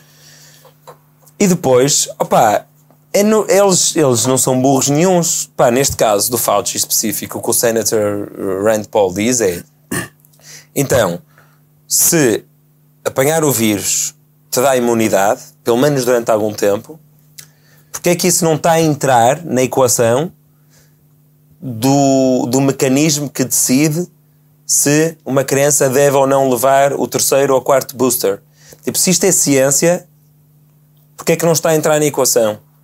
Ou seja, o- a corrupção pode aparar Porque aí. era, não, eu vi isso, porque eram coisas diferentes. Ele falou, ele. Não, mas se calhar tu viste o resumozinho que eu partilhei no outro dia, mas há um vídeo para aí de 10 minutos. Mas o- diz-me se o resumozinho falha aqui, mas Hum. ele pergunta-lhe acerca do vírus da gripe. E o Fauci disse no passado que eh, apanhar o vírus da gripe dava imunidade para, em relação a, à gripe. E que não era preciso vacina. E não era preciso vacina. E depois o gajo pergunta-lhe porque é que é diferente do Covid. E eu, a, mim, a mim que não percebo nada da vida, pareceu-me uma resposta óbvia que é porque é uma coisa diferente. Achei estranha a resposta do Fauci, efetivamente. Porque ele disse, ah, ele citou alguém a dizer que ele tinha razão, ou algo assim. Sim, um fact-check. Em vez, qualquer. em vez de explicar o, porquê. Em vez de dizer, ah, porque o Covid é diferente. Isso achei estranho. Eh, Sim. Mas, eh, Mas pronto, pá, esquece então que é o Fauci e que é o senador. Imagina, só- estamos a falar de Big Pharma e corrupção e, e política. Tu pode, a, a- a corrupção pode operar aí, pode operar numa coisa que é, olha, nesta, neste Ministério de Saúde que vai decidir se as crianças de 6 anos levam ou não a quarta dose, pá, se nós não contabilizarmos se ela apanhou ou não Covid no último ano, vamos vacinar mais um milhão de pessoas. mas vamos pensar mais em Não algo. tem que ser uma coisa escandalosa. O Fauci eh, está um bocado lá fora, porque não está diretamente ligado con- connosco. Sim. Connosco podemos falar tipo na Organização Mundial, Mundial da Saúde. cujas diretivas não eram leis, mas eram uh, acarratadas, pela, acarratadas? Eram aceitos pela maior parte dos governos. Portanto, o Fauci, vamos por isso à parte. No nosso caso em específico, era mais por causa da Organização Mundial de Saúde. E eu não duvido que haja muita tentativa de aproveitamento por parte do, do Big Pharma, mas mesmo assim duvido um bocado, porque eu acho que Mas, mas Imagina, tu tens- só podes duvidar se não se tens de ir ao Wikipedia ver o Big Pharma Cases ou ao Google. eu sei que há muitos. NN, pá, coisas horríveis, escandalosas, não, não falarem de, de, de casos. E isto era, isto era a luta, isto era a luta tipo da esquerda e do Russell Brand há 10 anos e do e de, sei lá, era estar atento à corrupção Não, entre o dinheiro a e o- pensar e a- no, no a- Covid. a Nós estamos a falar especificamente do Covid. Ok. E eu estava a falar do meu próprio exemplo como alguém de uma determinada esquerda que, que acabou por eh, sentir ou pensar algo. E aquilo que eu pensei foi: hum, isto é uma cena que está aqui, que é nova, e depois foi aqui que nós nos perdemos. Eu acredito que à partida haja. bo- o objetivo do pessoal seja o bem-estar geral, apesar de, de reconhecer todas as corrupções que há e isso tudo. Certo. Acredito que a tendência é essa. Hum, não tenho qualquer tipo de conhecimento que me permita eh, disputar eh, a eficácia do- de uma vacina, senão pá, só, só posso olhar para trás e, e perceber que, que já, já venho eh, para este ponto com uma total aceitação de vacinas, mesmo antes do Covid, é um ponto importante. Também eu. Um, e, e percebo que parece-me uh, a melhor escolha. E foi. Uh, mas não. Para, cri- para, para crianças que não morreu uma em Portugal sem, sem Não, não, problemas. foi. Não, eu queria dizer, foi, mas para só uma. Mais tipo uma fatia da população. Pronto, então é isso. Então os outros 80% Mas eu- não, mas eu foi, foi, foi dinheiro muito bem ganho pelas. Mas tu não, É? não percebes. Pá, Pode ter quanto- sido com boa intenção. Sim, tanto quanto eu percebo, o pessoal achava mesmo que as vacinas iam garantir. Ah, iam prevenir a, a transmissão. Mas não havia. E foi um grande flop não transmitir. Mas, não sabe- parar. mas sabes que não havia. Quando, quando isso estava a ser comunicado, pá, estávamos todos assustados, ainda estávamos a viver isto, ok, aceito isso tudo, mas ainda não havia evidência nesse sentido. O que é que acontece? Pá, isto é a história da. Isto é um bocado a história da, da humanidade. Pá, e sabes que eu tenho uma aversão enorme por isto. É. Pela humanidade. há uma situação um bocado complexa, com um bocado de dúvida, e quem está no poder pensa: opá, se nós explicarmos as coisas exatamente como elas são, isto calhar vai dar merda. Por isso é melhor dizermos, é melhor para todos, é a perspectiva utilitarista, é melhor para todos dizermos que a vacina previne e impede a hospitalização e impede morte, tudo. E tomam essa decisão. E vem a, vem a Ministra da Saúde de cada país do mundo, ou o especialista, ou o fato, sei o que é, e diz isso. Como fizeram com as máscaras. No início disseram, porque tinham Sim. medo que as máscaras aparecessem e toda a gente ia comprar, vamos dizer que as máscaras não são importantes. Pois pá, é isso, meu. E eu sei que não, é uma, não há solução simples para isto, porque. se- Mas eu aí estou contigo. porque- Eu aí estou contigo. Mas, Pá, isso é mentir. Isso é mentir. sim, e é por isso que eu estou contigo. O que não quer dizer que eu não seja a favor. Eu, e tu também achas, mas se pararmos em algum lado, eu acho que achas, porque eu, eh, eh, imagino que acredites que seja fixe ser obrigatório usar cinto de segurança à frente, no mínimo. Ou achas que o pessoal devia ter liberdade de não usar cinto de segurança à frente? Porquê é que tu achas que é o, o- a lei de cinto de segurança? Eu acho que. Ah, ok. Eu acho que sei para onde é que tu irás. Sim. Mas, de todo modo, o meu ponto prévio é: eu acho que o Estado pode proteger os cidadãos deles mesmos. Sim. E acho que é isto que acaba por levar Mas algumas achas que- pessoas mais para a esquerda Mas achas que o cinto é isso? E que eu acho que não. Eu acho que o cinto é para para não poupar. terem que pagar dinheiro, gastar dinheiro com os acidentados no Sistema Na- Nacional de Saúde. Sim, acho que também isso tem muito peso. Opá, acho que não, mas eh, ignora isso então e pensa noutro exemplo qualquer que seja mais mesmo eh, indubitavelmente positivo. Capacete, da moto. capacete, porque senão capacete a malta morre. Mas eu acho que o, que o, o Estado devia proteger o cidadão dele mesmo. Pois. Dizendo isto, dizendo isto, Pode tenho- mentir? Não. Quer dizer, depende, mas nos casos que tu disseste, acho que não. Ok. Até porque havia um. Se tu. Se calhar vale mentir se tu puderes ter a certeza que nunca tens, então não vale. Mas se tu puderes ter a certeza que aquilo, mesmo assim, mesmo que o resultado seja bom, é bom para ti, a tua interpretação é subjetiva. Uhum. Mas. Imagina. Mas já viste como nunca vamos saber, acho eu, se o cinto, se a regra de cinto de segurança é para proteger as pessoas ou se é para poupar no SNS? Tí- Tínhamos que ir lá. Ah, nunca vamos. Porque quem, quem instituiu, instituiu isso já morreu. Pois, se calhar alguma ata de uma reunião em que podemos ver qual foi o incentivo original. Mas hum, yeah, acho que é isto que acaba por fazer com que algumas pessoas se identifiquem mais à esquerda e, e mais à direita. Não, isso é só uma das Mas, diferenças. não, mas eu acho que esta é emblemática. É? Acho que sim, o, o O Estado, poder ou não o Estado ser proteger ti, de ti mesmo, porque ao proteger ti mesmo, a, a modos que está a retirar-te uma liberdade, e a liberdade é Uhum. um princípio mais associado à direita, que nós O sabemos. meu problema com isso é que basta 51% dos deputados votarem a favor deles te protegerem a ti próprio de comer queijo que nunca mais ninguém pode comer queijo. E se querem proteger a ti próprio de deixar de comer eh, Acho que, tofu não, também. acho que não é bem assim, porque há determinados eh, direitos que estão salvaguardados na Constituição e é preciso mais do que um 51%, deputado, eh, 51 dos deputados. É preciso dois terços, acho eu, acho que é dois terços. Mas mesmo assim, em termos de leis Ok, leis mais soft. mais soft, eh, sim. Acho que para proibires queijo num país não precisas de alterar a Constituição. Ou cerveja. Ou vinho. Não sei.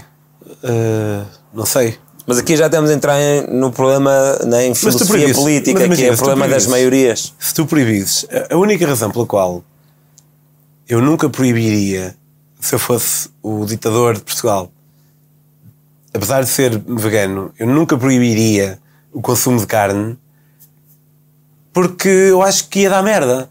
Mas eu, eu, seria a favor de proibir porque eu acho que é algo que não devia ser feito.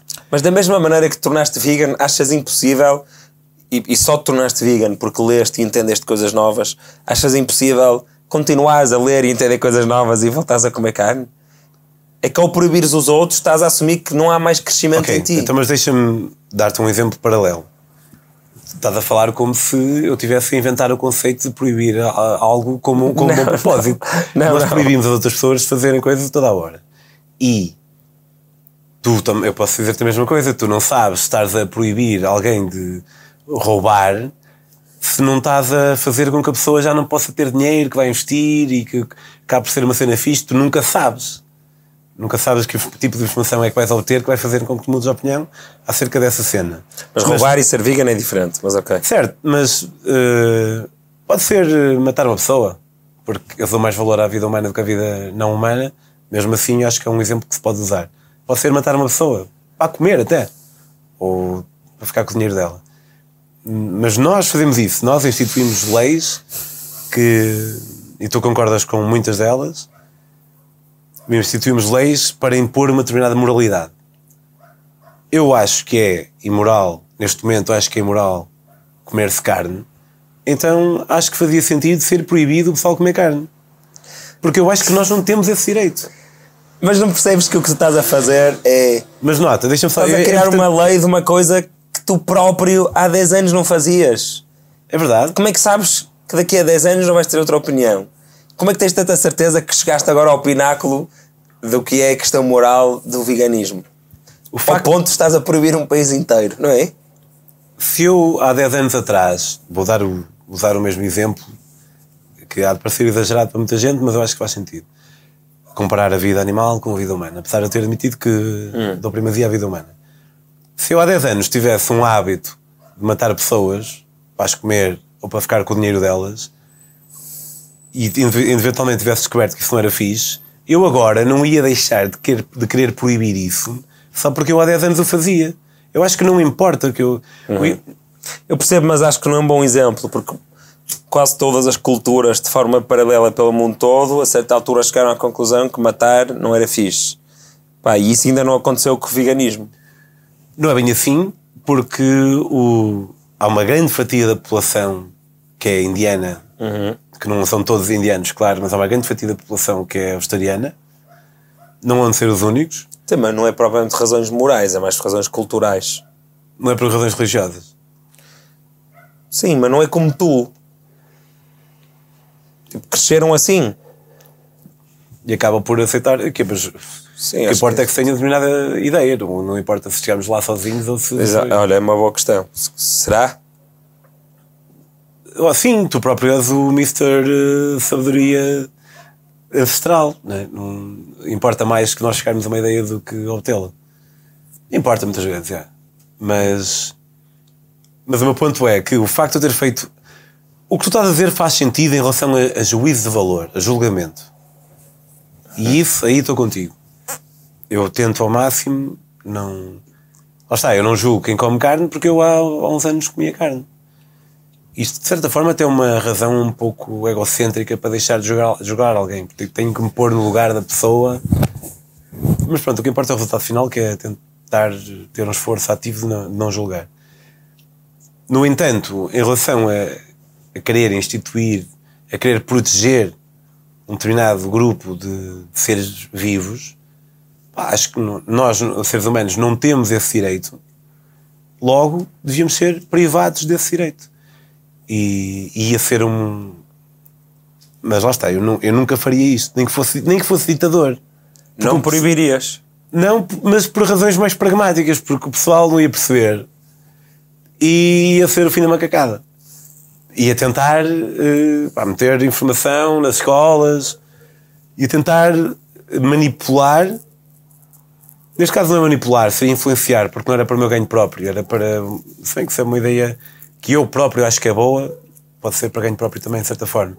Mas ia fornecer informação Mas imagina, para o pessoal perceber que era uma boa de matar animais. eu tenho quase a certeza que o mundo seria teria menos eh, violência doméstica e, e menos eh, abandono e menos milhares de coisas É bom, eu sei para onde é que vais e é excelente.